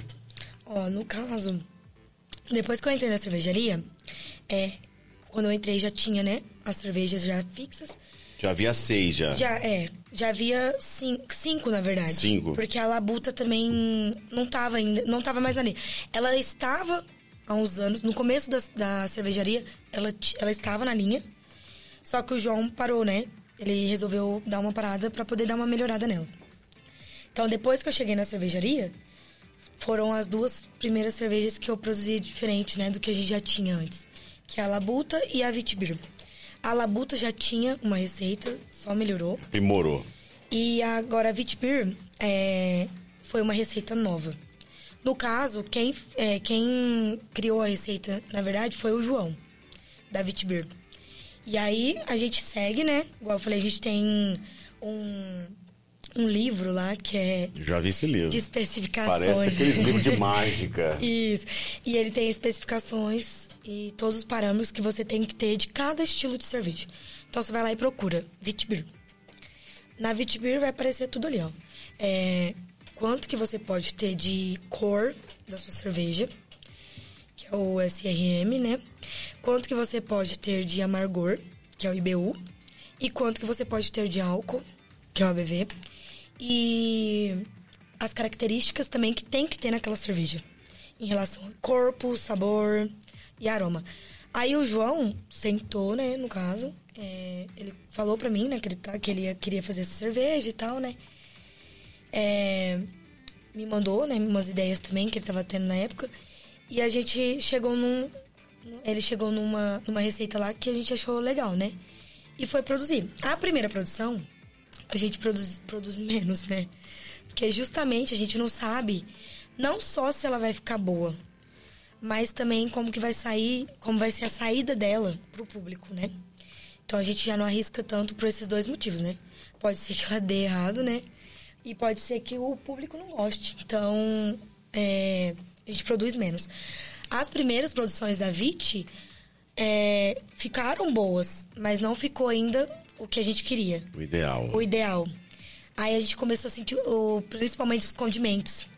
Porque é, no caso do casca de laranja, o gengibre e o zimbro, a gente não joga, né? Lá na, na panela, na, na Poção fervura. mágica. As pessoas já pensam, né? É. Casca da laranja. 30 gramas de luvros! Pezinho! É Masterchef. E pensa assim, a, a casca da laranja diluiu aqui no meio, né? Não. Então, tipo assim, a gente coloca ela ali no processo da fervura, né? É, a gente usa até um tipo de peneira, né? Vamos dizer assim. Pra ela ficar ali no- durante a fervura, né? Mas sem entrar em contato com o mosto de fato, né? Ela fica ali só é, para poder realmente extrair aroma e sabor daquele condimento. Nas primeiras produções, a gente viu que algumas coisinhas não estavam legal. Ah, tem que diminuir isso, aumentar isso. Na época, eu lembro que a gente achou que a casca de laranja não estava tão presente, a gente queria um pouco mais presença nela. A gente achou que os, o zimbro, querendo ou não, ele é um pouco mais é, marcante mesmo, né? E aí ele estava aparecendo um pouco mais, diminuiu. Aí a gente deu essas alterações. Mas a Vitibir, desde o início, ela, ela foi foi bem aceita e foi muito boa. Então é isso que acontece. A gente cria uma receita, no caso, o João, se ele estiver me assistindo, ele vai. Ele vai brigar comigo. Mas ele já está me cobrando de fazer uma receita minha. Ah, que legal! Ah, Majubir.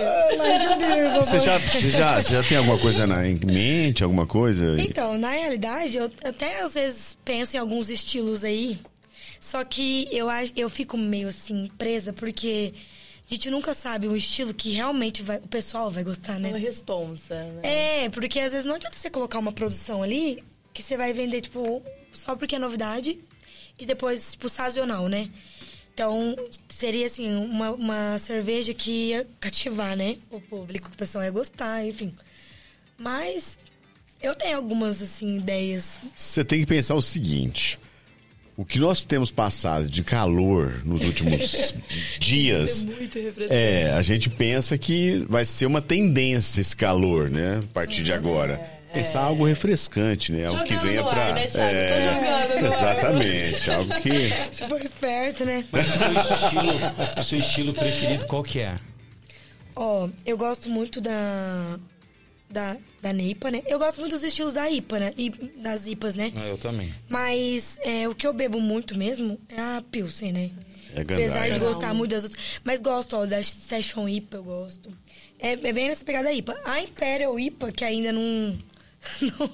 Não gosto, assim. Não que eu não gosto, mas eu não consigo, assim, beber ela com, com tanta frequência. Que ela é mais forte, né? É, ainda meu, meu paladar, assim, ainda assusta um pouquinho com ela, É né? isso que eu mais gosto. E ela é gostosa, mas assim, eu não consigo beber muito. E como eu gosto de beber muito, eu- então é, eu fico mais na Pilsen. Mas às vezes uma Session IPA. Ô, Majunas, falando, né, citando as cervejas da Salisbury, falando de nomes, como que vocês escolhem os nomes da cerveja? Por exemplo, Labuta, Gandaia, como que funciona essa escolha? Todas as criações do João Gulo. Ele mesmo que chega com o nome pronto. É, nessa última, na, verdade, eu, acredito, eu, se eu não me engano, é, foi a Dani, né? A Dani deu uma ideia pra ele. E, e aí, ele também achou legal, né? Bela Vite. Só que aí depois ele, ele lembrou, né? Tipo, aí ele tem duas filhas, que é a Beatriz e a Lara. Então aí juntou Bela. E aí na- e a Dani, na verdade, quando a Dani acho que ela pode me corrigir se ela estiver assistindo, mas eu acho que na época que ela teve esse, esse nome como ideia, foi pensando já, né? Juntando Bela das meninas. E aí, mas é ele, tipo, ele que, que pensa, tem a criatividade dele lá e fala, o nome vai ser essa. É que no caso, igual eu falei, como faz três anos, né, que eu tô na, na cervejaria, já tinham cervejas, né, na linha. É, no caso, a única que eu participei mesmo do processo completo de criação, do nome, rótulo, tudo novo, né? Foi a Bela Vite. No caso das outras, quando eu cheguei, elas já tinham, né? Os seus nomes. Lorde, Gandai. Todo mundo acha o máximo, né? O Gandai. É, é, esse não, é excelente. O rótulo conversa super com. com... Só entrar na Gandai. Vamos pra bem Gandaia. Vamos pra feito. Gandaia. Agora eu vou pedir licença para Maju, porque é hora de nós saborearmos o nosso Famintos Burger, na qual o Job fará essa, esse, esse imenso. É, você não faz com muito, é, você não faz com muito Não prazer faço, isso, né, Job? O pessoal fala assim. Pô, pede um, um- Manda pra mim.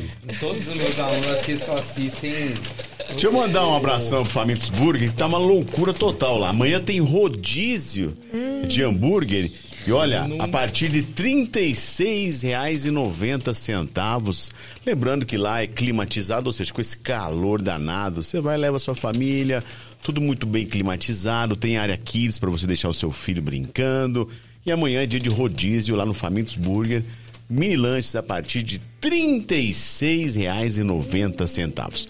Job, o que foi enviado para ti hoje? Hoje veio suíno, que é uma delícia. Quem não experimentou deve experimentar.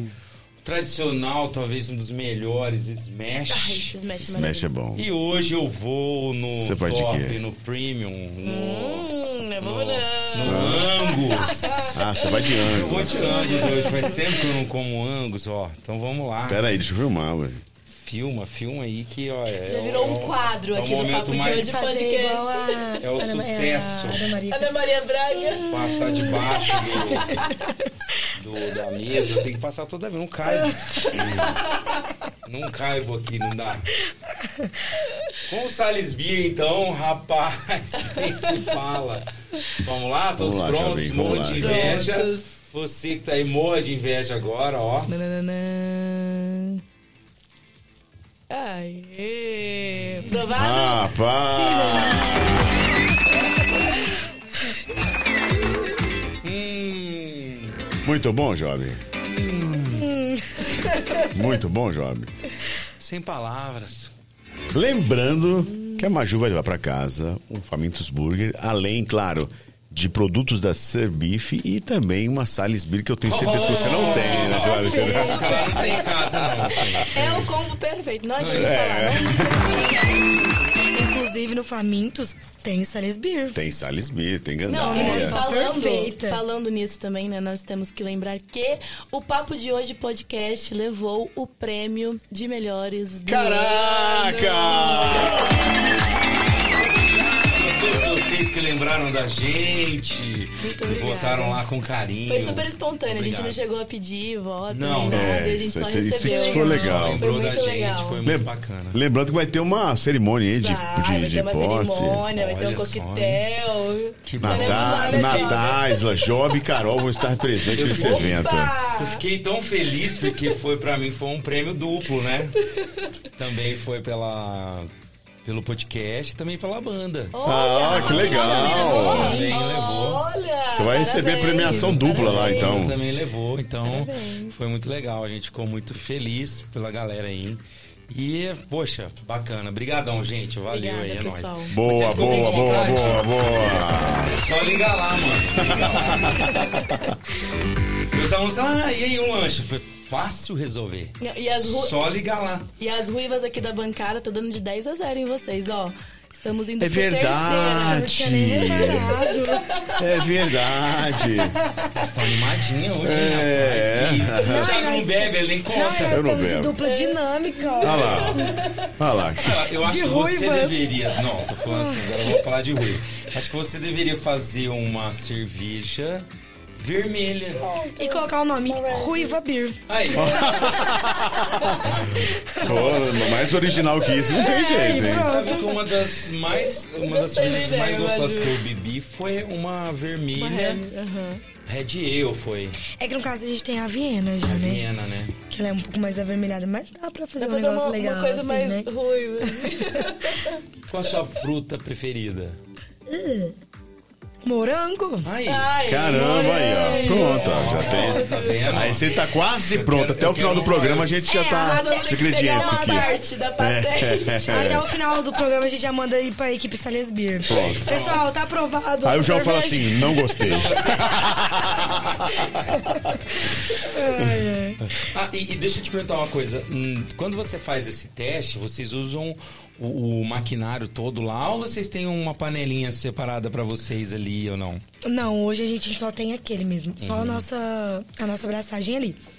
Hoje o João comprou faz poucos. Pouco, pouco, tempo, não faz acho que nem meses ainda. Que ele comprou um tanquezinho, né? De 300 litros. Aí seria mais ideal pra isso, né? Pra testes ou até mesmo pra cervejas, quando a gente quiser fazer cervejas sazonais, sabe?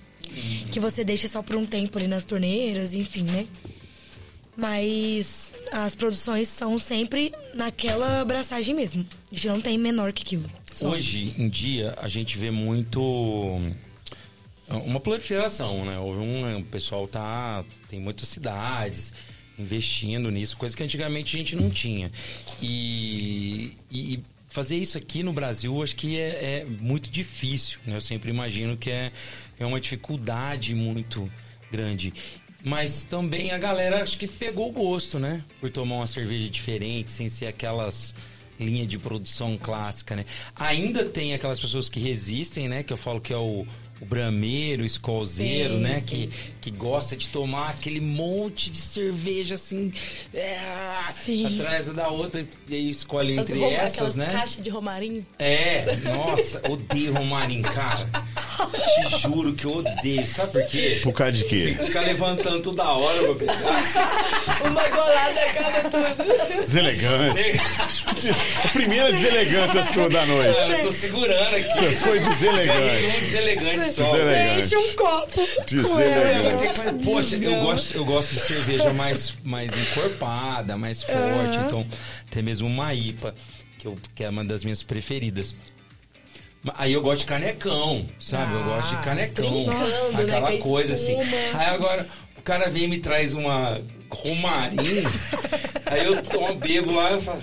Tem que pegar outra agora. Depois, depois, depois desse programa você não vai ser convidado pra muitas Não, vezes. não. Ah, teve Não, uma é época. as circunstâncias ali, né? É o momento. É, teve uma época que a gente até comprava o lúpulos líquido. Não sei se você já viu isso.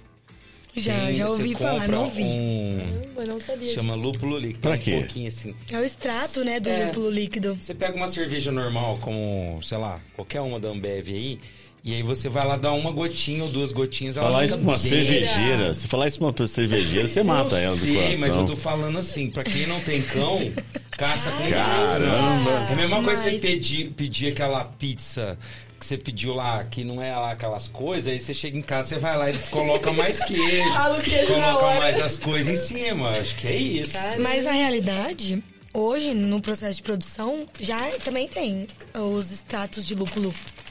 Às vezes tem cervejarias que preferem, ao invés de usar o lúpulo mesmo, né? Ou às vezes usa o lúpulo e acrescenta os extratos. A maioria dos fornecedores, né?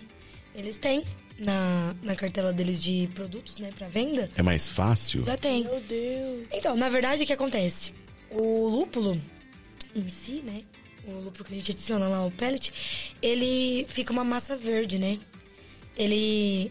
A gente extrai, né? Tudo que a gente quer ali na fervura, mas ele vira aquela massa verde ali no final do, da fervura ou até mesmo no final do tanque, quando a gente faz o dry hopping. E aí, é, você perde, né? Essa massa e tudo mais. No caso do extrato, você não tem isso, né? Você só coloca a quantidade e na maioria das vezes é uma quantidade bem menor do que você usaria de Pallets. de pa é, de Entendi. pallets, mas eu falo assim, ó, é, eu não sei como que é em relação a sabor e aroma, se fica realmente a mesma coisa. Porque lá na, na Salisbury a gente nunca usou. A gente sempre usou mesmo os pallets. lúpulos mesmo normal. O João com seu controle de qualidade, né? Sempre. Vou pedir para que alguém possa ler as perguntas que estão surgindo lá no nosso chat no YouTube. Lembrando você que está em casa, por favor, dê o seu like, se inscreva no nosso canal no YouTube. E claro, sempre que houver um material novo que nós estivermos ao vivo, você vai receber uma notificação e você ajuda também o nosso canal Papo de Hoje Podcast. Também estamos no Instagram, Papo de Hoje Podcast, Facebook. E lembrando que esse episódio vai estar disponível também no Spotify. Para você que não é adepto ao videocast, também estamos lá com o nosso canal no Spotify amanhã com esse episódio na íntegra lá para você.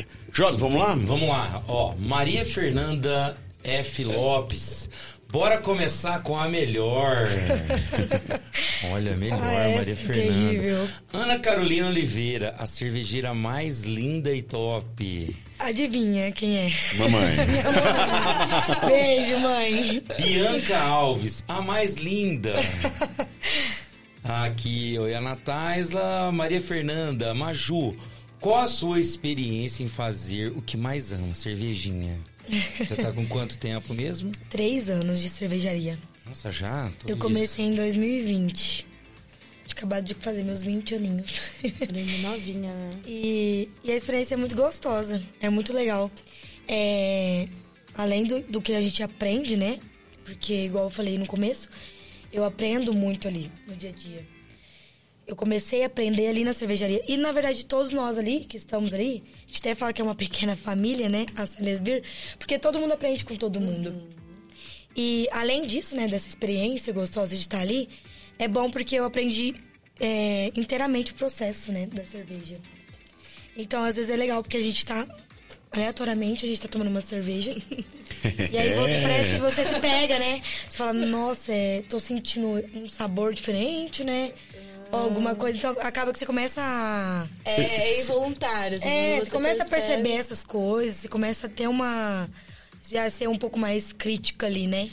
Então, para sair com os amigos ou com a família, você tem essa, essa, essa, essa, esse feeling? Você é chata nessa questão de Não. falar, gente, a cerveja aqui hoje, hum, ela tá faltando aqui um, um tá? Não teve uma fermentação 100%. Olha, Você chega a ser essa essa. aqui não é de agudos. Essa aqui é. Nossa! Essa aqui, deixa eu ver se é de AG. O cara não sabe nem onde fica agudos e quer saber se é de agudos. Sabe que é grave, né? Não sabe, É, não né? sabe. É mais ou menos por aí mesmo? Não, não, não sou chato assim. Na verdade, eu, na maioria das vezes, eu, quando eu bebo mesmo, sempre, né? quando eu bebo, sempre, todos os dias. Eu bebo assim, eu bebo por- porque eu beber mesmo. Então eu bebo muito. Às vezes, caixas, né? Como você falou, as caixas. Tipo, Ó, Marinho. gente, depois eu vou contar a minha experiência com Então, mas- beber cerveja. Essa questão de, da, da, da água de agudos ou não, isso aí, é- como é que é? O João falou que não é não, isso é verdade mesmo. Não, o pessoal questão da fala água muito é- isso, mas, é claro, a água influencia muito. Mas na química, a É, gente consegue tirar É. É, o que eu falo, tipo assim, hoje em dia, pode ser que há um- uns anos atrás, não sei como que era, mas pode ser que tinha alguma influência. Hoje em dia, a gente é, existe muita é, parte na questão química mesmo. Processos Pra você né? corrigir essa água. Então, independente de onde você esteja, você vai chegar essa, essa água, né? Mas eu sei a resposta. Eu Ah. Já perguntei já. Sou curioso, eu fui perguntar. E eu quase não gosto de cerveja. Sem deselegância. A resposta é a seguinte: não, não, é muito simples até e fácil de entender. Às vezes, a cerveja vem de determinado lugar que ela é feita. Por exemplo, aqui a nossa Coca-Cola é da Andina, aqui de Ribeirão Preto. de Ribeirão Preto. Se for. E Uberaba já é outra.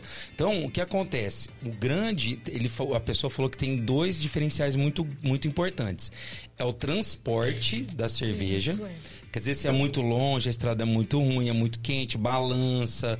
Então ela vai, vai perdendo a característica.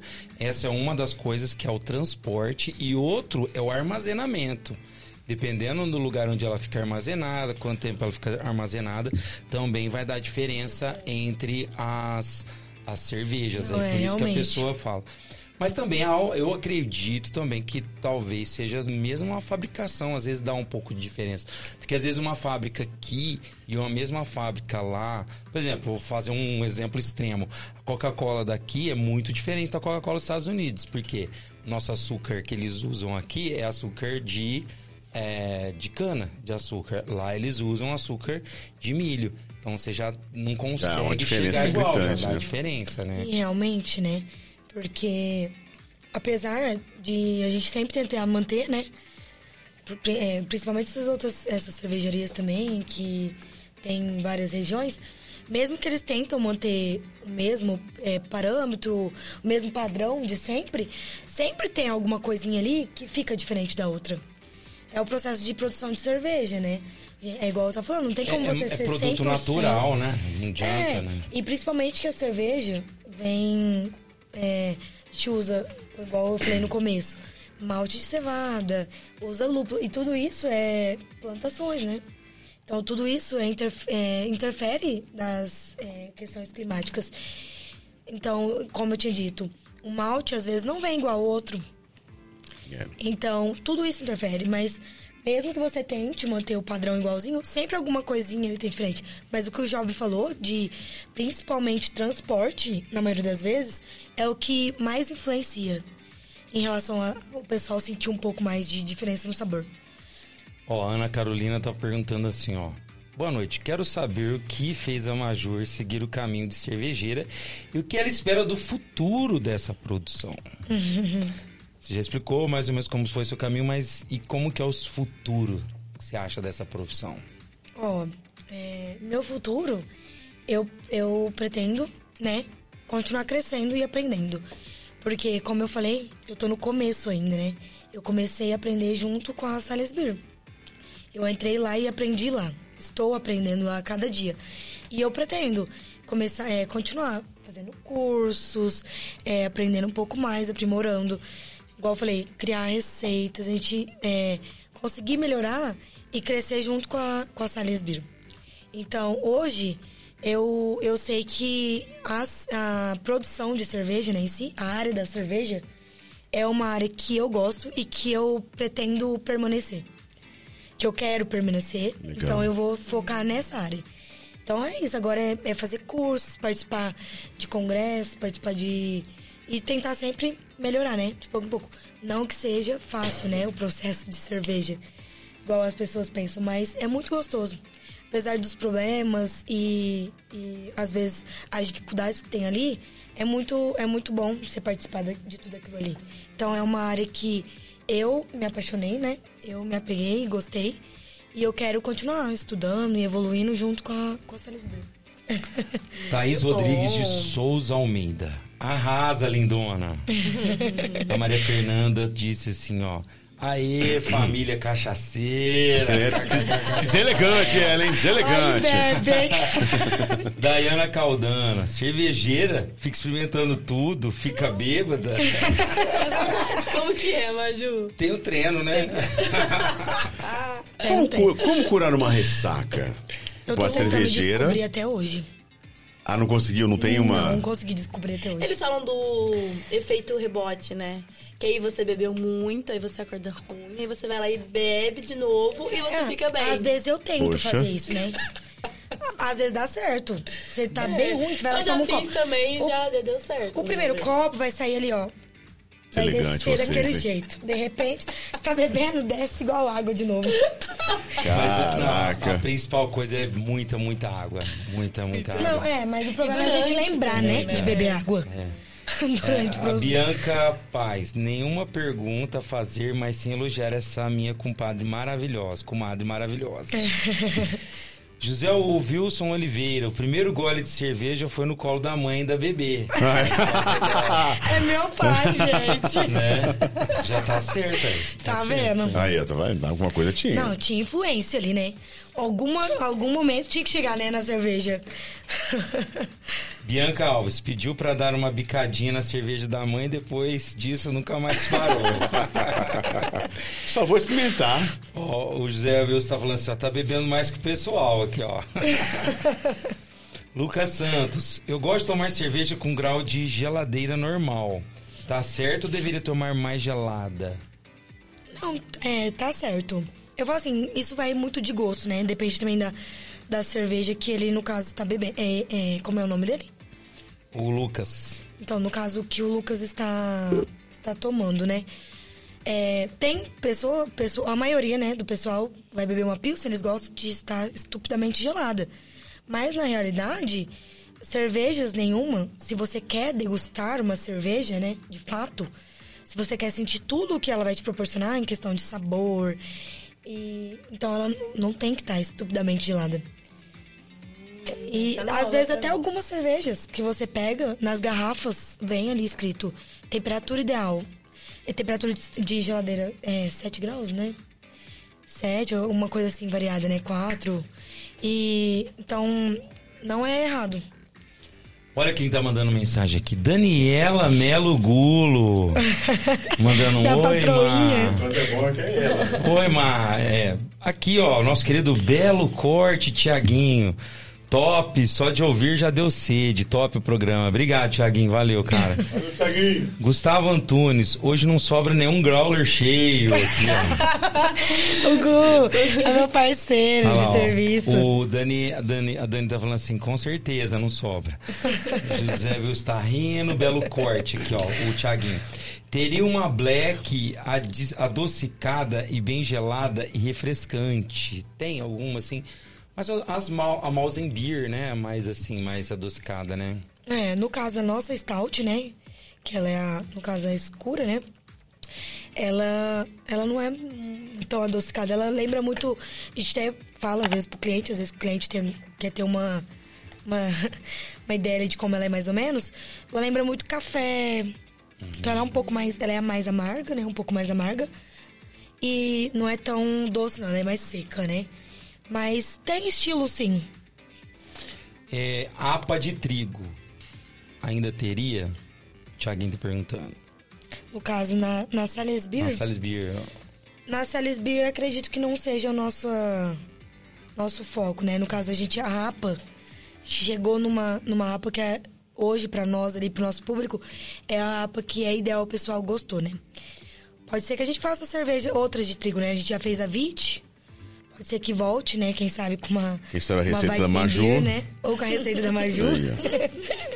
É, a Daniela Mello aqui, Gulo. Mandamos nada. Pensa num velho que trabalha. Ah, ela tá falando aqui que o Thiaguinho tá perguntando. Já mandaram o velho Laur embora? Ixi, O velho Laur tá lá ainda. O velho Laor trabalha. E eu falo assim, ele trabalha, se for ver, ele, ver não, né? Ele trabalha mais que a gente. Ó, aqui o Gustavo tá falando, do jeito que o calor é prata da casa, kkkk. o belo corte aqui atento, ele até manda parar, né? Aqui. É, o, o belo Thiaguinho tá falando que ele é um velho top. Velho, top. É mesmo, é o bem Deselegante, Thiaguinho. É. Ó, o Gustavo Antunes aqui. Nossa, coitado, o jovem vai furar a dieta. Que dieta? a da lua, a da lua, a da lua. a da lua. Fala- ele tá doido pra comer um, um famintos, o Gustavo também essas horas. Certeza, aqui, ó. Só dá uma ligadinha lá, hein, gente, ó. O José Wilson aqui, o papai, ó. Tá com a receita quase pronta. Morango e a cor vermelha, viu? Isso E o aí. nome já, né, gente? Ruiva Beer. Viva Beer. Tá no caminho. Vamos lá, tem mais aqui. É, Letícia Lopes Oliveira. Como vo- você se vê profissionalmente no futuro? Acho que você já respondeu, né? Que você quer, quer crescer É. um pouco mais. A Maria Fernanda tá perguntando: acha correto dizer todo cervejeiro é bêbado? Nossa, que deselegante esse, hein? Esse mesmo. Esse foi deselegante. Acabou comigo já. Depende do cervejeiro, né? Depende Fernanda. do cervejeiro que, que Depende só bebe e aquele você cervejeiro que bebe. Que- Que, Depende. faz, né? Se for o cervejeiro crítico, né? Que vai Produtor. sentar em qualquer lugar e vai querer sentir tudo ali, ó, e ver como tá a cerveja, se tá legal ou não. Não vai ser um cervejeiro bêbado, né? Agora, se for um cervejeiro igual eu, Da né? fábrica é diferente. Aí. Ó, o Thiaguinho tá falando assim, o que causa dor de cabeça? Fato de ser artesanal teria como controlar? É desidratação, na verdade, né? A dor de É. cabeça. No caso, a, a dor de cabeça é mais isso mesmo. É desidratação, né? Porque. E várias outras questões, né? Porque a cerveja artesanal em si, na verdade, ela, ela é. Ela dá menos, né? Essa questão de ressaca. Eu acho que vai depender da quantidade que você está consumindo, porque Sim. o teor alcoólico, como você disse, é controlado. A não ser que você pegue uma que tem um teor alcoólico um pouco mais alta. Eu lembro que a gente foi tocar num, num barzinho lá em Campinas, chama lá do B. Eles têm assim, tipo 30 ou mais rótulos de cerveja. O que você quiser, eles têm lá, assim, do Brasil inteiro. Acho que bem mais de 30. Lá você tinha teores alcoólicos bem maiores. Então, acho que. é, eu não sei, talvez. Se, hum, talvez a, a, a, a produção, por ela ser um algo vivo também, né? Que a gente costuma dizer, a pessoa não está acostumada, pode dar alguma diferença, né? É, e eu falo assim, ó. é, como você disse, né? O teor, o teor alcoólico é aquele ali, né? E às vezes você acha outras cervejas, como ele falou, ele especificou no caso cervejas artesanais. Outras cervejas que não são artesanais, elas também às vezes têm o mesmo teor alcoólico que a nossa artesanal. O que acontece é que nossa cerveja é puro malte. Cerveja, na maioria das vezes, cervejas artesanais são puro malte. E aí, às vezes, alguém até fala, ah, nossa, eu acho ela um pouco mais forte. Não é que ela é forte, é o sabor dela que é mais marcante mesmo. Por ela ser puro malte. Mas em relação a isso de dor de cabeça, é mais. É, tipo assim, quanto que você bebe? Se você tá bebendo muito, não bebe uma água, tá, por exemplo, tá um dia muito calor. Você só tá bebendo cerveja, querendo ou não, a cerveja vai te. É, te rece- vai Você vai beber ressecando. mais. Pronto. E, e É você simples. precisa, tipo assim, beber um pouco de água, né? A água ou o que seja, né? Não depender da cerveja só pra se Agora, se hidratar, você né? só beber cerveja o dia todo, e principalmente se for uma artesanal puro malte mesmo, não que ela, ela vai te dar dor de cabeça, mas sim porque você não se hidratou, você só bebeu cerveja, né? Aí o cara vai lá e põe gelo na isso. cerveja. É, aí, no caso. Estraga a cerveja. Estraga a cerveja, mas às vezes ele não tem dor de cabeça. Pronto aí, tá vendo? Ó, a Letícia fez duas perguntas aqui, ó. Letícia Lopes Oliveira. O que mais te surpreendeu quando você começou e como você define o sucesso em sua área? É, no caso, o que mais me surpreendi na área foi é, o tanto que ela é, é- é gigante, né? Porque no começo, a maioria das pessoas, acho que até hoje, né? Quem não, não bebe muitas cervejas artesanais ou conhece os outros estilos, a gente nunca sabe da lista enorme que tem de, de estilos de cerveja. O pessoal se limita apenas em Pilsen. Então, isso foi uma coisa também que me que me chocou, que me eu, eu achei assim muito interessante na época, porque eu não sabia que tinha nem metade do que tinha. E até hoje eu não. Eu acho que eu não tomei, nem experimentei, nem conheci um terço do que tem. Então isso eu achei muito bacana. É, questão do processo. Como eu tinha falado no começo, é, eu não sabia nem como era o processo da cerveja. É, se o, o que era feito, o que era usado, não imaginava. E depois que eu conheci também o processo, que a gente vê também que existem, além de vários estilos de cerveja, existem também vários estilos de maltes, existem vários estilos de lúpulos. Então isso para mim foi assim, ó, era como se eu tivesse no, uma criança na, na, no, naquela loja de brinquedo. então isso aí para mim foi muito legal mesmo. É, eu achava muito diferente. Tanto é que no começo to, a minha família vivia escutando, né? Porque eu queria contar todas as novidades. Eu via as coisas novas, eu queria contar, queria contar. E a segunda pergunta dela foi em relação. Que, que, como você define o sucesso em sua área? Então, hoje eu me vejo assim que de quando eu comecei para hoje, eu eu evolui muito, né? Evoluí, aprendi muito. Tenho muito ainda o que evoluir e aprender. Mas eu acredito que o sucesso é. Claro que a gente depende muito mais de nós, né? Do que do outro. Mas eu acredito que tá caminhando, sabe? Caminhando bem. E. E aos poucos. A gente chega onde a gente quer chegar, né? Mas o sucesso vai bem. Aqui o Igor Pereira. Manda uma Sales Beer pra nós. Ó, oh, lá em Sales um tem. Beijo, amor. Aqui, ó, aqui em Orlândia tem também. Na onde mais? Tem ali aqui no, em Orlândia tem no, no Alex, tem Famintos. no Famintos. Tem no Juquinha. Não, no Juquinha não. Não. Uh -uh. Tinha lá também. Tem no Alex, no Famintos. E só, acho que só. Em Orlândia só. Aqui, ó. E o Thiago tá mandando aqui pro Thiago Xará. Quando vier cortar o cabelo, traz um growler, tá? Não sou obrigado Mas a pelo jeito eu vontade. vou levar o growler vazio, né? Pelo Acabou. jeito é o growler É, eu vazio. acho que a Maju não Tem que vai. mais uma Levar lá. um Eu acho que a growler Maju cheio. não vai levar essa Beer pra casa. Ó, aqui o. Próxima Jus- vez que a Maju for ser convidada, vocês mandam, ao invés de Barril, mandar. né? É, vocês mandam o barril já, né? O barril, a chopeira. Ó, aqui o José o Wilson tá falando. É incrível ver o amor que você tem por essa profissão e pela cervejaria. Orgulho de você e da mamãe e o Tiaguinho tá mandando aqui, ó, Maria Júlia. Eu ia até emendar essa aqui, o Tiaguinho já mandou, que acho que também é um ponto importante. Maria Júlia, você sente um preconceito por ser mega cervejeira e mulher do ramo que é tão masculinizado?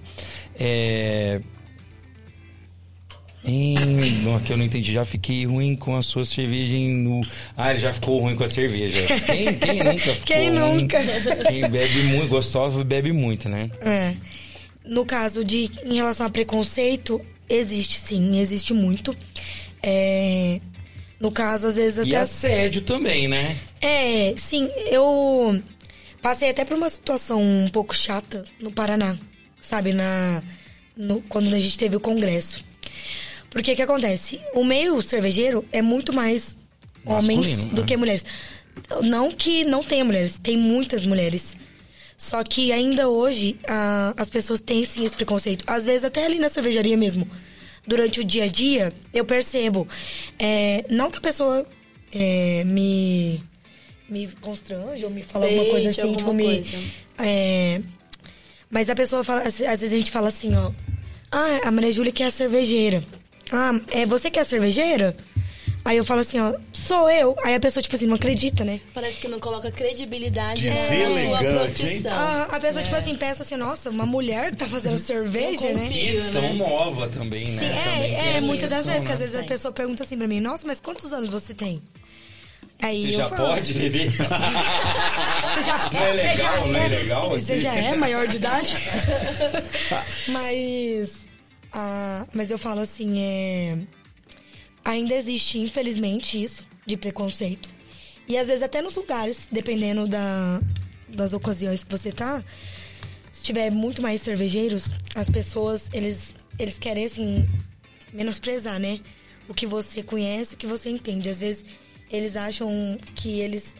Pode ser que eles tenham o mesmo tempo de experiência ou que seja mais tempo. Mas eles acham que por eles serem homens, enfim, eles entendem muito mais, né, que a gente. Eles acham que mulher não, não entende tanto assim. Tem ainda isso. Claro que diminuiu muito, né? Mas ainda tem. E como eu falei, né? é, o Job falou em questão de, de assédio. Eu nunca passei assim, por uma situação assim muito chata. Mas no Paraná, na minha viagem, lá na, no Congresso tinha é, muito, muito mais homens também. E nós fomos, né, com o pessoal do Polo, cervejeiro, enfim. É, no ônibus, no ônibus tinha muita gente de várias regiões pra ir embora, né? Do Congresso pro, pro hotel.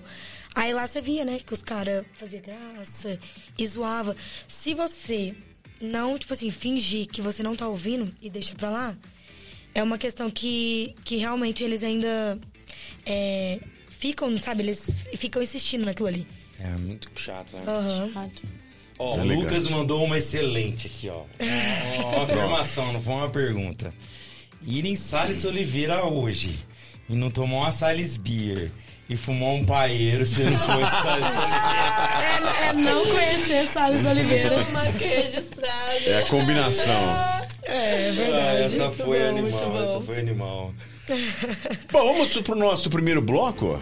Bora? Bora, Bora, vamos, bora, vamos bora. É o seguinte: é hora de nós compartilharmos. É a nossa hora do café. Hora de compartilhar o que nós consumimos durante a semana. Seja um livro, uma série, um filme, um prato de comida, Uma enfim. cerveja. Uma cerveja diferente, um curso diferente que você tenha feito. O importante aqui é compartilhar. Eu vou começar a compartilhar com vocês algo que eu fiquei impressionado este final de semana.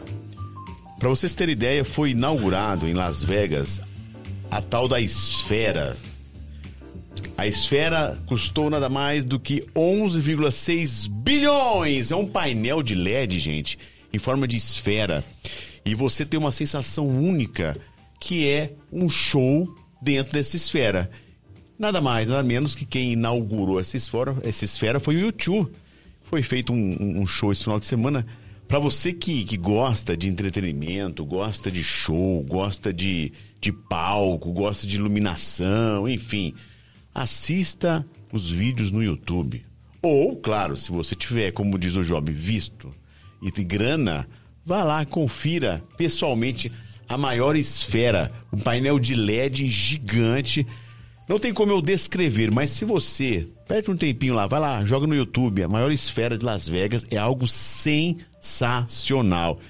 A gente não tem noção do que a tecnologia está nos levando pro entretenimento. Cara, é show de bola, deve ser uma experiência maravilhosa. Só de você assistir o vídeo, você já fica assim impressionado. Imagina você lá é, é, presente. E outra dica que eu quero dar é o seguinte: eu, como sou um cara que navego muito no YouTube, vou atrás de, de tudo. O Roupa Nova, eu até falei recentemente, o Roupa Nova lançou um DVD.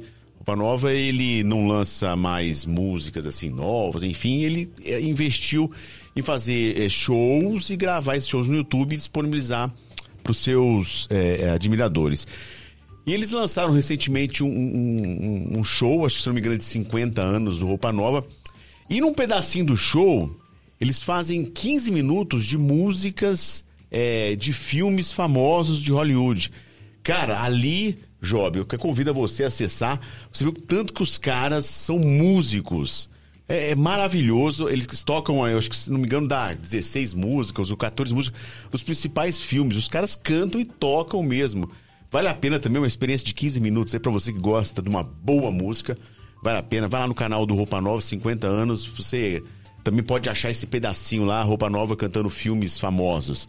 Vale a pena. Essa é a minha dica de hoje.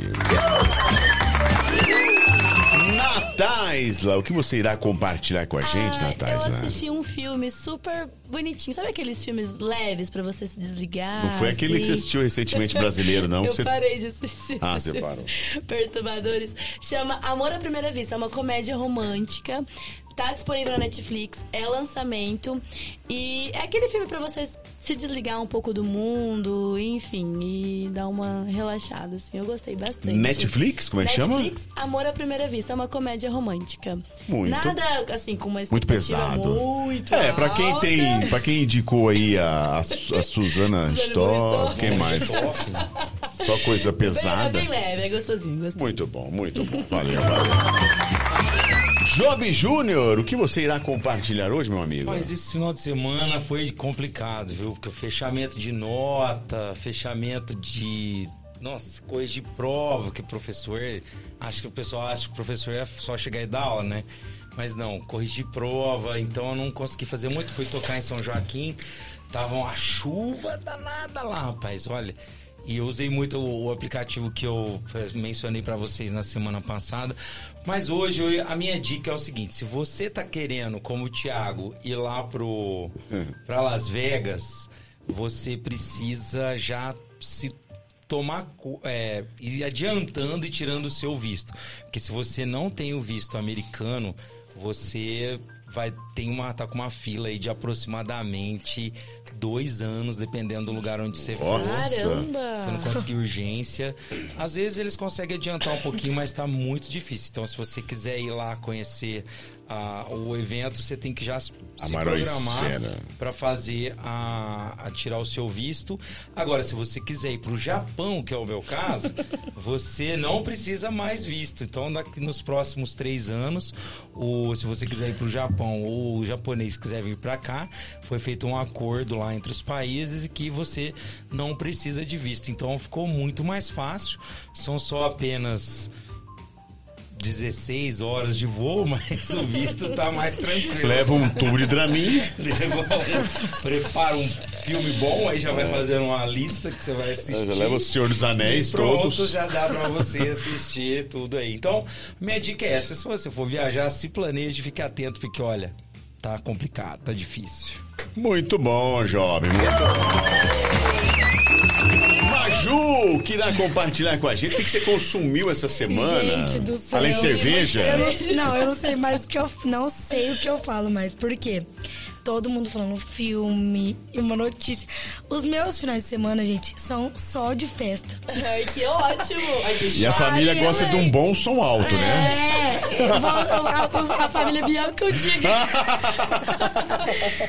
Mas, é, esse final de semana, pra variar um pouquinho, eu tomei Salisbury. Tomei chopp Salisbury, fiz um churrasquinho, escutei música. O, o momento que teve um solzinho, eu entrei na piscina, curti uma piscina. Então, minha dica de hoje é, no final de semana, gente, encomende seu chopp Salisbury. Oh. Faz um churrasquinho e pronto, tá perfeito. O João chega a chorar agora. O João chega a chorar lágrimas. Gente, não, Jota, eu não Investiu tenho... na pessoa certa. É. Não, não tem, não tem. Ele, ele investiu na pessoa certa, porque não tem como eu dar dica de filme porque eu não sou a pessoa que no, no, final de semana eu começo a beber na sexta e paro no domingo, meia-noite, uma hora, se deixar. Caraca. E, e, ó, tem, tem vários formatos, né? Você pode pedir, pedir o growlerzinho, é, você pode pedir o, o growlerzinho, um barrilzinho pra tomar em casa com a família. Pode pegar cerveja, tem várias opções. Tem, o barrilzão. opções. E o aluguel Mas, também, ele aluga também a chopeira. A gente aluga a né? chopeira também. Não pra tomar desculpa, em casa. Não, não tem desculpa, desculpa gente. A minha dica do, pra vocês é: no final de semana, tome Salisbury e faça um churrasquinho bem gostoso. Muito bom, muito bom. Maju, é o seguinte: nós iremos agora com o nosso segundo bloco, que é, é o nosso papo reto. O que é o papo reto? São 10 perguntinhas que talvez você nunca parou para respondê-las. E a pergunta é: posso fazê-las? Pode. Está preparada? Muda-se a trilha, é uma trilha mais relaxante. Vamos com as perguntas. Primeira pergunta é muito fácil. Eu sei que você já colou porque você já assistiu alguns episódios, mas vou tentar mudar aqui porque são várias. Mas a primeira é: se você fosse escrever um livro sobre a sua vida, qual seria o título desse livro? O título desse livro? Essa. Vamos ver. É... Eu acho que o, o título ideal para minha vida, em todos os sentidos, seria é, Errando que se aprende. Porque é todo dia que, como eu tô ainda numa fase que é, é, diariamente eu aprendo, né? Muito, eu erro, mas eu erro e aprendo, né? Ao mesmo tempo mas sempre tem é, pessoas no meu redor e eu mesma tentando aprender. Então é errando que se aprende. Muito bom. Maria Júlia. Quando você morrer, quem você gostaria de encontrar Quem eu gostaria de encontrar? Se fosse hoje, hoje? hoje eu gostaria de encontrar meu avô.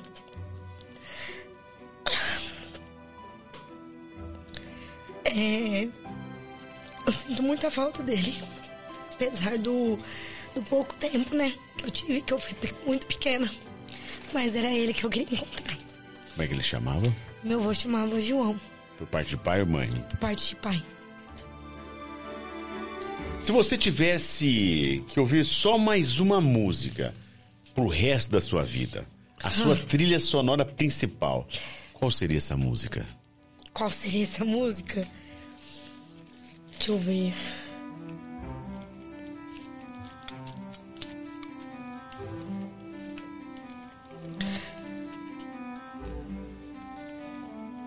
Nossa, que difícil. Peraí que eu vou ter que pesquisar o nome. Que estilo que você Fique à gosta? vontade. Gente, não me julguem. Mas eu gosto muito de sertanejo. É, o Job vai te julgar. Julgo não, não julgo não me julga, Job. Eu, Ninguém vou, é eu escuto Faz seus cerveja, mas escuta sertanejo. Mas, tá vendo? Eu Tem sou, que ter um defeito. eu sou uma cervejeira diferenciada, mas eu escuto seu rock na Aí, ó, tá Fest. vendo? Aí. Ufa, tá bom, aliviou agora. É... Nossa, que difícil essa.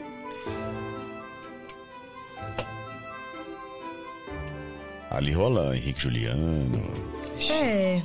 rola Não conheço. Jorge Matheus. Jorge Jor- não, Mateus. Jorge Jorge Mateus. Matheus eu conheço. É. Fui no show de Jorge Matheus. já. Ah, para. Fazer o que Mentira. lá? Eles não eram famosos ainda. Ah, tá. Você achou que era rock? Foi...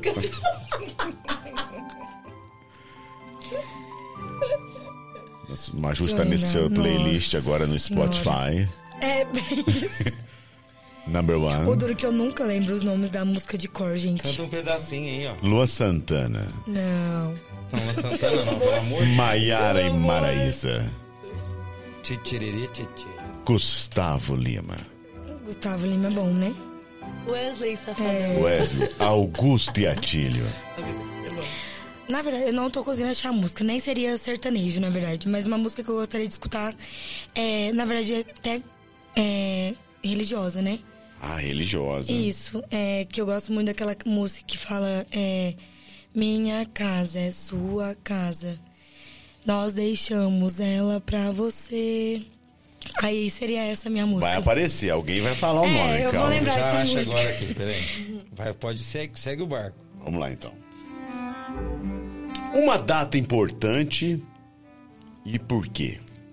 Uma data importante. Hoje, hoje uma data importante, pode assim, mas é 30 de abril de 2019. Por quê? Porque foi quando eu encontrei o, o meu atual namorado, né? O Igor. E eu encontrei ele e depois disso eu percebi que eu consigo ser feliz e ser feliz como do jeito que eu sou. Eu consigo ser quem eu sou. Então, é, não só por conta de ter encontrado ele, mas também por ter me encontrado. Lindo, A música chama é A Casa é Sua. Isso, a casa é sua. Pelo que você tem mais gratidão na vida, Maju? eu tenho muita gratidão pelos meus pais. É o que hoje eu tenho maior gratidão. É porque eles são, além deles são, ser minha base, minha mãe e meu pai sempre estão do meu lado. Em todas as minhas decisões, em todas a- as situações da minha vida. Eu posso estar errada ou posso estar certa. Claro, eles me ensinam e, e me, é, me encorajam, né? Mas eles sempre estão ali. Então, é, eles são são tudo, né? Pra mim, na verdade. Se você pudesse deixar uma mensagem pra eles agora, qual seria essa mensagem? Eu ia dizer pra eles que eu amo muito eles e que eu sou muito grata por tudo o que eles me ensinaram e tudo o que eu sou hoje, porque o que eu sou hoje é, é por causa deles e que eu quero ser pelo menos 1% do que eles sempre foram pra mim em relação a, a vida pessoal, a vida profissional e principalmente ser os pais que eles foram para mim, para os meus filhos. Maju, se você pudesse voltar no tempo e fazer as coisas de novo, o que, que você mudaria na sua vida? Eu acho que eu mudaria um pouco o meu jeito. É porque na maioria das vezes eu sou muito temperamental. E eu ajo, né? E às vezes falo coisas para pessoas que na- no momento eu falo que eu não queria falar. Então, se eu pudesse mudar isso, meu jeito temperamental demais, seria o principal. Pra eu poder é, me tornar assim, uma pessoa um pouco melhor, não só para os outros, né? Mas também pra mim. A Maju tem medo de quê? Eu tenho, eu tenho medo de ficar sozinha. Não assim, em- sozinha em relação a, a só sentimentos de amor e tudo mais, mas sozinha em relação a tudo. A família, amigos, sozinha em relação ao emprego, em relação a, a não ter assim uma base ali, sabe? Então é isso que eu tenho medo hoje.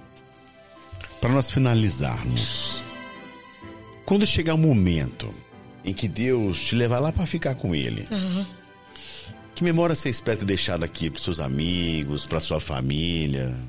Eu, assim, eu espero que apesar da, da minha chatice, que eu deixe, assim, é, muito amor, carinho, que eles lembrem de mim como, se eu, como uma pessoa que sempre foi muito carinhosa, muito animada.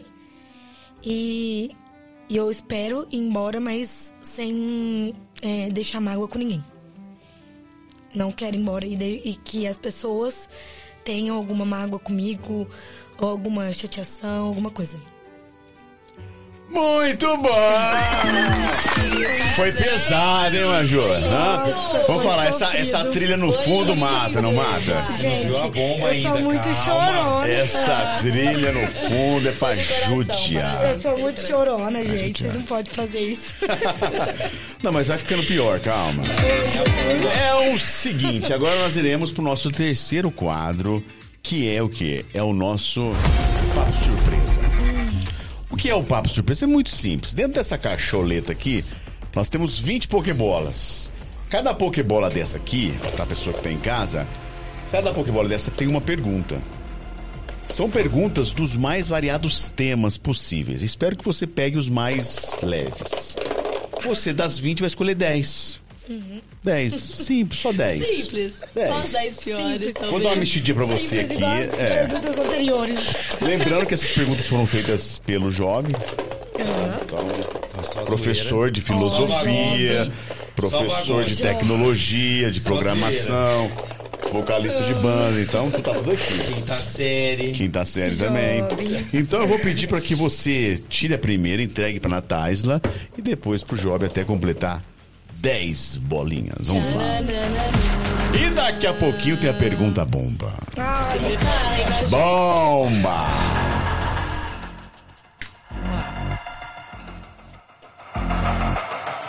Nossa!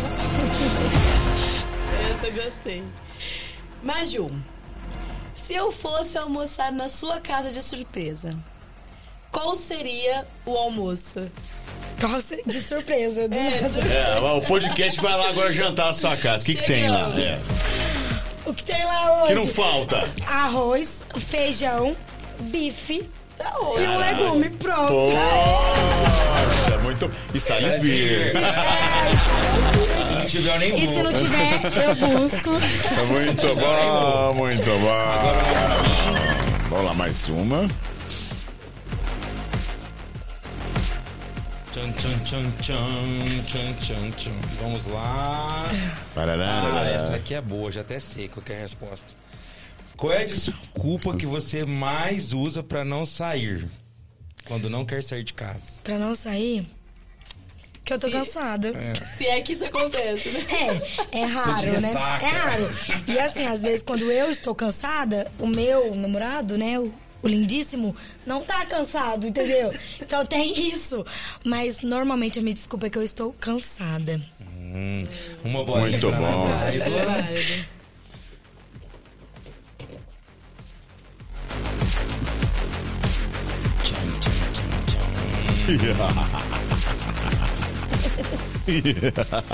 Mais um.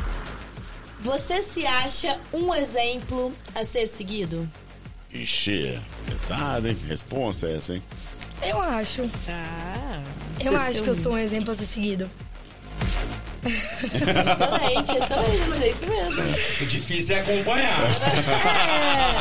É, E beleza. eu tô dando O problema é acompanhar a cerveja. Seguir, todo mundo segue, agora acompanhar. Uma bolinha pra mim. Caraca. Vai ter aquela do ET, Ah, será? eu tô esperando esse Será? do Fala nisso, começou um belo do documentário do Netflix. Do, do- do- Massa, né, cara? Massa, mano, muito legal. Maju, qual a melhor maneira de se desligar dos problemas pra você? O, a melhor maneira é divertir com a minha família. Com a minha família, com meus amigos. é, sair, curtir. É o que eu gosto de fazer. Sair, passear, divertir. É a, é a única maneira de se desligar do que tá acontecendo, ou às vezes o que vai acontecer, né? Boa, agora mais Muito bom. Aquele som é um som automotivo ou é um som da casa? Depende do dia. Ah, entendi. Porque olha que belo som, viu? Tem o dia do som automotivo, Ah, tem. Então tem, tem, tem. Que é o dia tudo do do- paredão. que é tudo culpa do paredão. Igor, Ah, tá. meu namorado, né? Culpa dele, viu? Paredão é dele. O paredão é dele. Mas aí a hoje em dia nós estamos evitando pôr o paredão. Ele, ele é aquele da música do Gustavo Lima que faz o, o pessoal, como é que é? Não tem que tocar os aham. alarmes dos carros. É.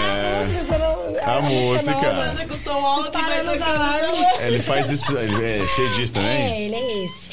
Caraca. Mas também tem o nosso somzinho lá da casa. Ah, porque tá. aquela lá é uma casa muito festeira, muito. É, então festeira. o som é o que não falta naquela casa. Dá uma, sa- dá uma salisbury pro Edgar lá. Eu acho que a próxima vez eu vou fazer isso. Pega um, um, um packzinho de growler. Pronto, acabou. Fala, ó, por favor, aqui, ó. Seu Acabou. presente. Acabou, você tá em casa. Deixa a gente se divertir. Acabou. Maju, conta pra gente qual seria a sua profissão hoje se você tivesse seguido o seu sonho de infância. Boa. Nossa, meu sonho de infância. É tipo, ai, quando eu era criança eu queria ser. Veterinária. Veterinária. Veterinária, porque eu sempre gostei, né, muito de cachorro e tudo mais. E eu tinha na cabeça de ser veterinária. Muito aleatório, mas tinha, né? vontade. Você gosta de cachorro? Eu amo cachorro. Mas eu amo mais cerveja. É. Eu amo os boa. dois. Eu- Quarta- é, é os dois, tá meio a meio. Amo. Quarta-feira é dia do Uau, né? São Francisco de Assis, é isso, né? É. Quarta-feira. É isso mesmo. Tem minha aula lá em casa. Maju. Hum. É do ET? Do ET? Do Não, ET? não é, não é. Ah. Mas é. Mas é boa, é ficção científica. Vixe, Maria. Voltar no tempo para ver como era o passado ou ir pro futuro saber como tudo vai estar? Eu iria pro futuro e ver como eu estaria lá. Curiosa. Aham. É, curioso. Curiosa e ansiosa. Tá certo, tá certo. Aí desconta na cerveja. É, aí desconta tá essa bem. Eu vou, vou entregar essa. Não tem uma outra resposta certa pra essa aqui, a não ser essa aí. Não dava viajar pro passado. Não. Vou pra ela agora. Um dia eu explico, um dia passado. eu explico. Não, você vai, tem, tem a teoria já? Não, já é. É por causa da entropia do universo, não dá pra viajar. Entropia do universo. Isso. Vai explicar isso aí. Complexo. Facinho.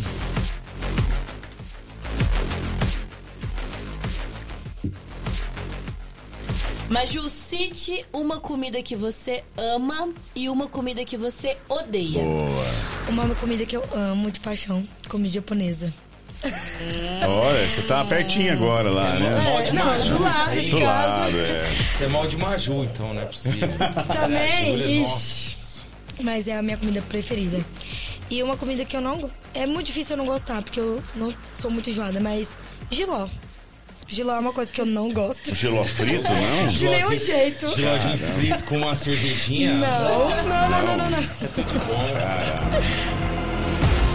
Adoro. Quantas foram já?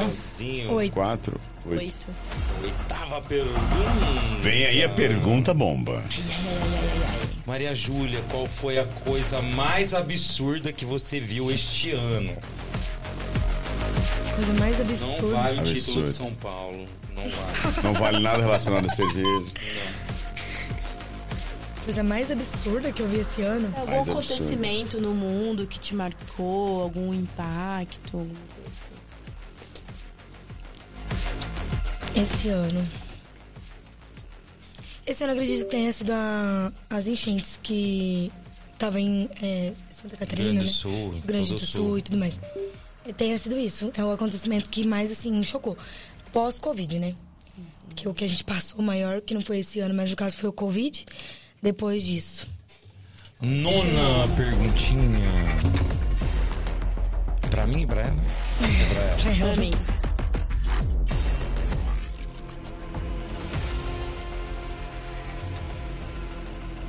Uma coisa que te dá muita aflição.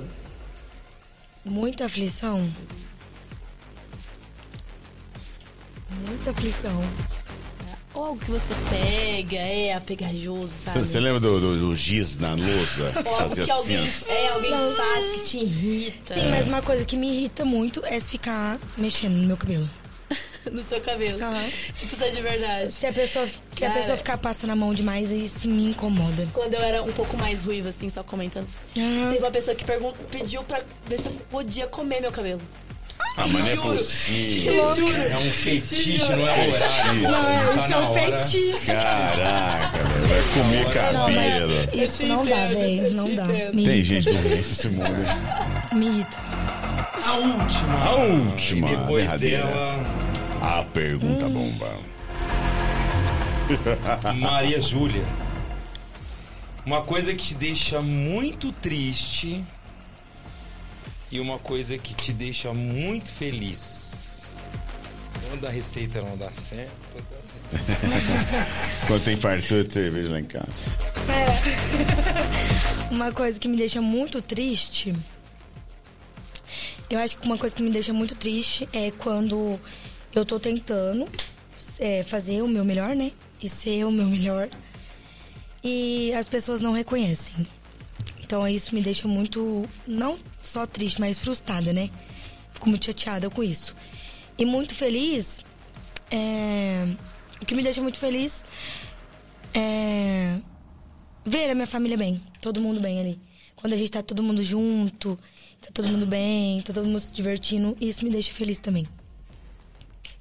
Muito bom!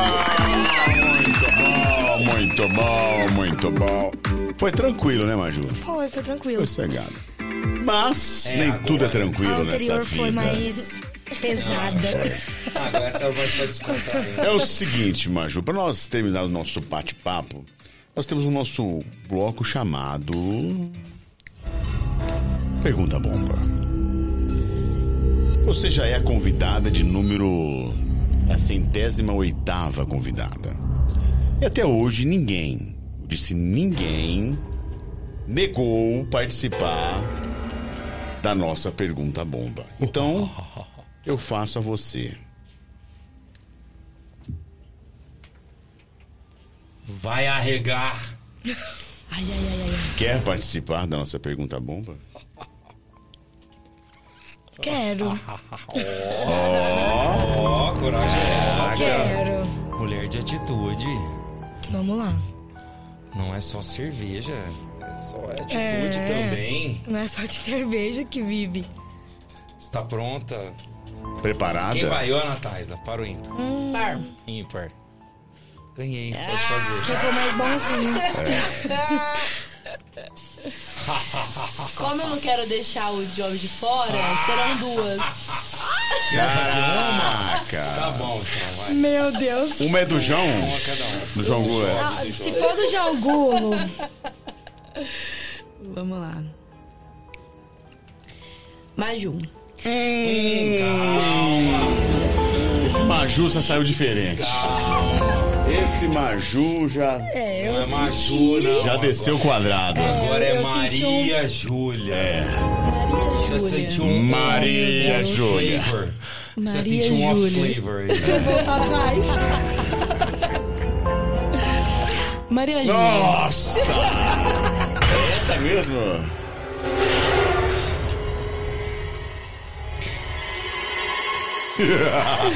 Que maldade, que maldade. A Salles Beer está levando o nome de Salles Oliveira e do Brasil para o mundo. Qual é o maior segredo deste sucesso? O maior é, segredo desse sucesso, é, na minha opinião, é qualidade, né? Acima de tudo. E também muita é, união e parceria de todos os funcionários ali. Porque se não fosse todo mundo ali unido para fazer acontecer, nada disso ia pra frente. Muito boa resposta. Tirou de letra. boa resposta. Letra. Gostei, Boa, gostei. boa. gostei. Tem mais lá, aí, Job. tem mais aí, Ai, tem mais ai, aí. Ai, ai, ai, ai, ai, ai. Essa é brava, hein? Ela deixou a pior pra mim. Essa foi tranquila. Essa aqui é a mais complicada de todas. Chega aqui, tá pertinho, ó. Maria Júlia. Igual Essa eu falo pra mim, Maria Júlia. Isso aí quando a mãe chamava atenção, falava o nome inteiro. Aí você falava, hum, aí Você já correndo. Eu fiz alguma coisa. Maria Júlia. Então vamos lá, hein? A face dela mudou no te- na tela. Mudou. Mudou. Ela tá preocupada. Tá preocupada. Tensa. Quer beber um gole de cerveja antes? É, eu vou tomar um gole. Por favor. Terminar meu copo. Maria Essa foi o João que mandou, hein? Meu Deus. Maria Júlia, você, você, você acha ou acredita, pensa, que a cerveja artesanal tem chance de dominar o mercado, ultrapassando as vendas das cervejas ditas industrializadas?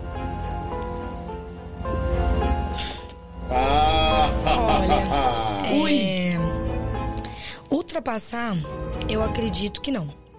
Porque é, ainda, infelizmente, tem essa questão de financeiro. Então a maioria das pessoas ainda hoje, até porque a, a cerveja artesanal ela está entrando, né, no mercado brasileiro aos poucos. O pessoal está começando a, a gostar disso e começou a, a pegar gosto realmente, né? Mas tomar o lugar eu acredito que não é, referente a, a custo mesmo, a valor. Mas a cerveja, a cerveja artesanal, ela vem ganhando muita frente, muito nome. Então, ela, ela vai evoluir muito, vai, vai crescer.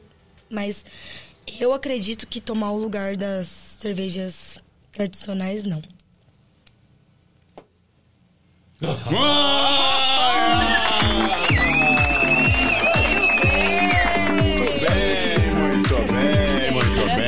muito bem. Parabéns. Tem alguns comentários aí no, no eu YouTube, só para nós eu não- matarmos aí. Parece eu que. aqui, tem- Diz que quando os pais aqui. vão pro Rio de Janeiro, o som automotivo aumenta lá. Eu, eu li alguma coisa parecida aí. Deixa eu ver aqui então, pera lá. Deixa eu abrir aqui que eu tinha fechado. Aqui, é, cadê? Deixa a Shen aparecer aqui pra mim. Vamos lá, vamos ver aqui. Ixi, agora vem o que? Mercado Livre? Não, olha lá, chegou, vamos lá. É. Cadê aqui? Vixe, é verdade, hein? Cadê aqui? Olha lá, Thaís, Major, cerveja de- cervejeira de primeira. É, nos dois sentidos, tanto para fazer quanto para beber. Orgulho de você, lindona. Vera Bran... Branqui Alves, também aqui mandando coraçõezinhos. É, o José Wilson. E abaixa o som para os vizinhos não reclamarem. A Ana tá falando aqui. Thaís Rodrigues rindo de você. É, quem mais aí? É, blá, blá, blá. a música já A Casa é Sua, que o Thiaguinho mandou pra gente. José Wilson falando que amamos você. Thaís tá falando que você é linda. É, José Wilson, quando. Aqui, ó, José, quando os pais estão no Rio de Janeiro, o som automotivo já aumenta. Até o Cris Redentor escuta né, o som. Ela tá escutando de lá. E a Simone Machado Lorenzato tá mandando aqui um adorei. Você que participou, não esquece de seguir a gente sempre aí. Toda segunda-feira a gente tá aqui ao vivo. E muito, muito obrigado pela participação de todos vocês. Valeu. Muito bom! Maria Júlia, em nome do Papo de Hoje Podcast, nós gostaríamos de agradecer o seu aceito, ter vindo aqui contar a sua história. É, o que a gente deseja a você é muita sorte. Você é uma menina espetacular, humilde, tem tudo para alcançar os seus objetivos. E olha, sobre a pergunta que o Job fez em relação a você sofrer, né, é, questão por ser mulher, cara, enfrente isso de, encare isso de frente. Com certeza você vai ser é, símbolo de muita coisa boa. Então, o que a gente deseja para você do Papo de Hoje Podcast é muita sorte e sucesso. Muito obrigada, viu? E eu fiquei muito feliz pelo convite de vocês também, por essa oportunidade. É, igual eu falei, é a primeira vez que eu tô participando assim, de um bate-papo, principalmente para falar sobre cerveja, sobre o processo ali da cervejaria. E eu fico muito agradecida, foi muito gostoso esse bate-papo com vocês.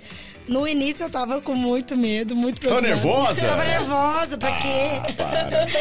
Mas foi muito bom e muito obrigada pelo convite de vocês, viu? Foi Valeu. muito gostoso. Valeu. Nataisla. Maju, muito obrigada por ter aceitado o nosso convite. É, eu não pude conhecer um pouco mais sobre você, sobre a sua profissão, que é super interessante de fato mesmo, eu não conhecia. E é isso, eu quero ser sua amiga e quero tomar muita cerveja junto. Vamos tá tomar bom? E uma. todo sucesso pra você, o que você precisar, estamos à disposição. Obrigada, obrigada. viu? Muito Bom. Job Júnior, hoje você foi deselegante só uma vez. Tá vendo? Tô me segurando. Foi só uma Tô me vez. segurando aqui ultimamente.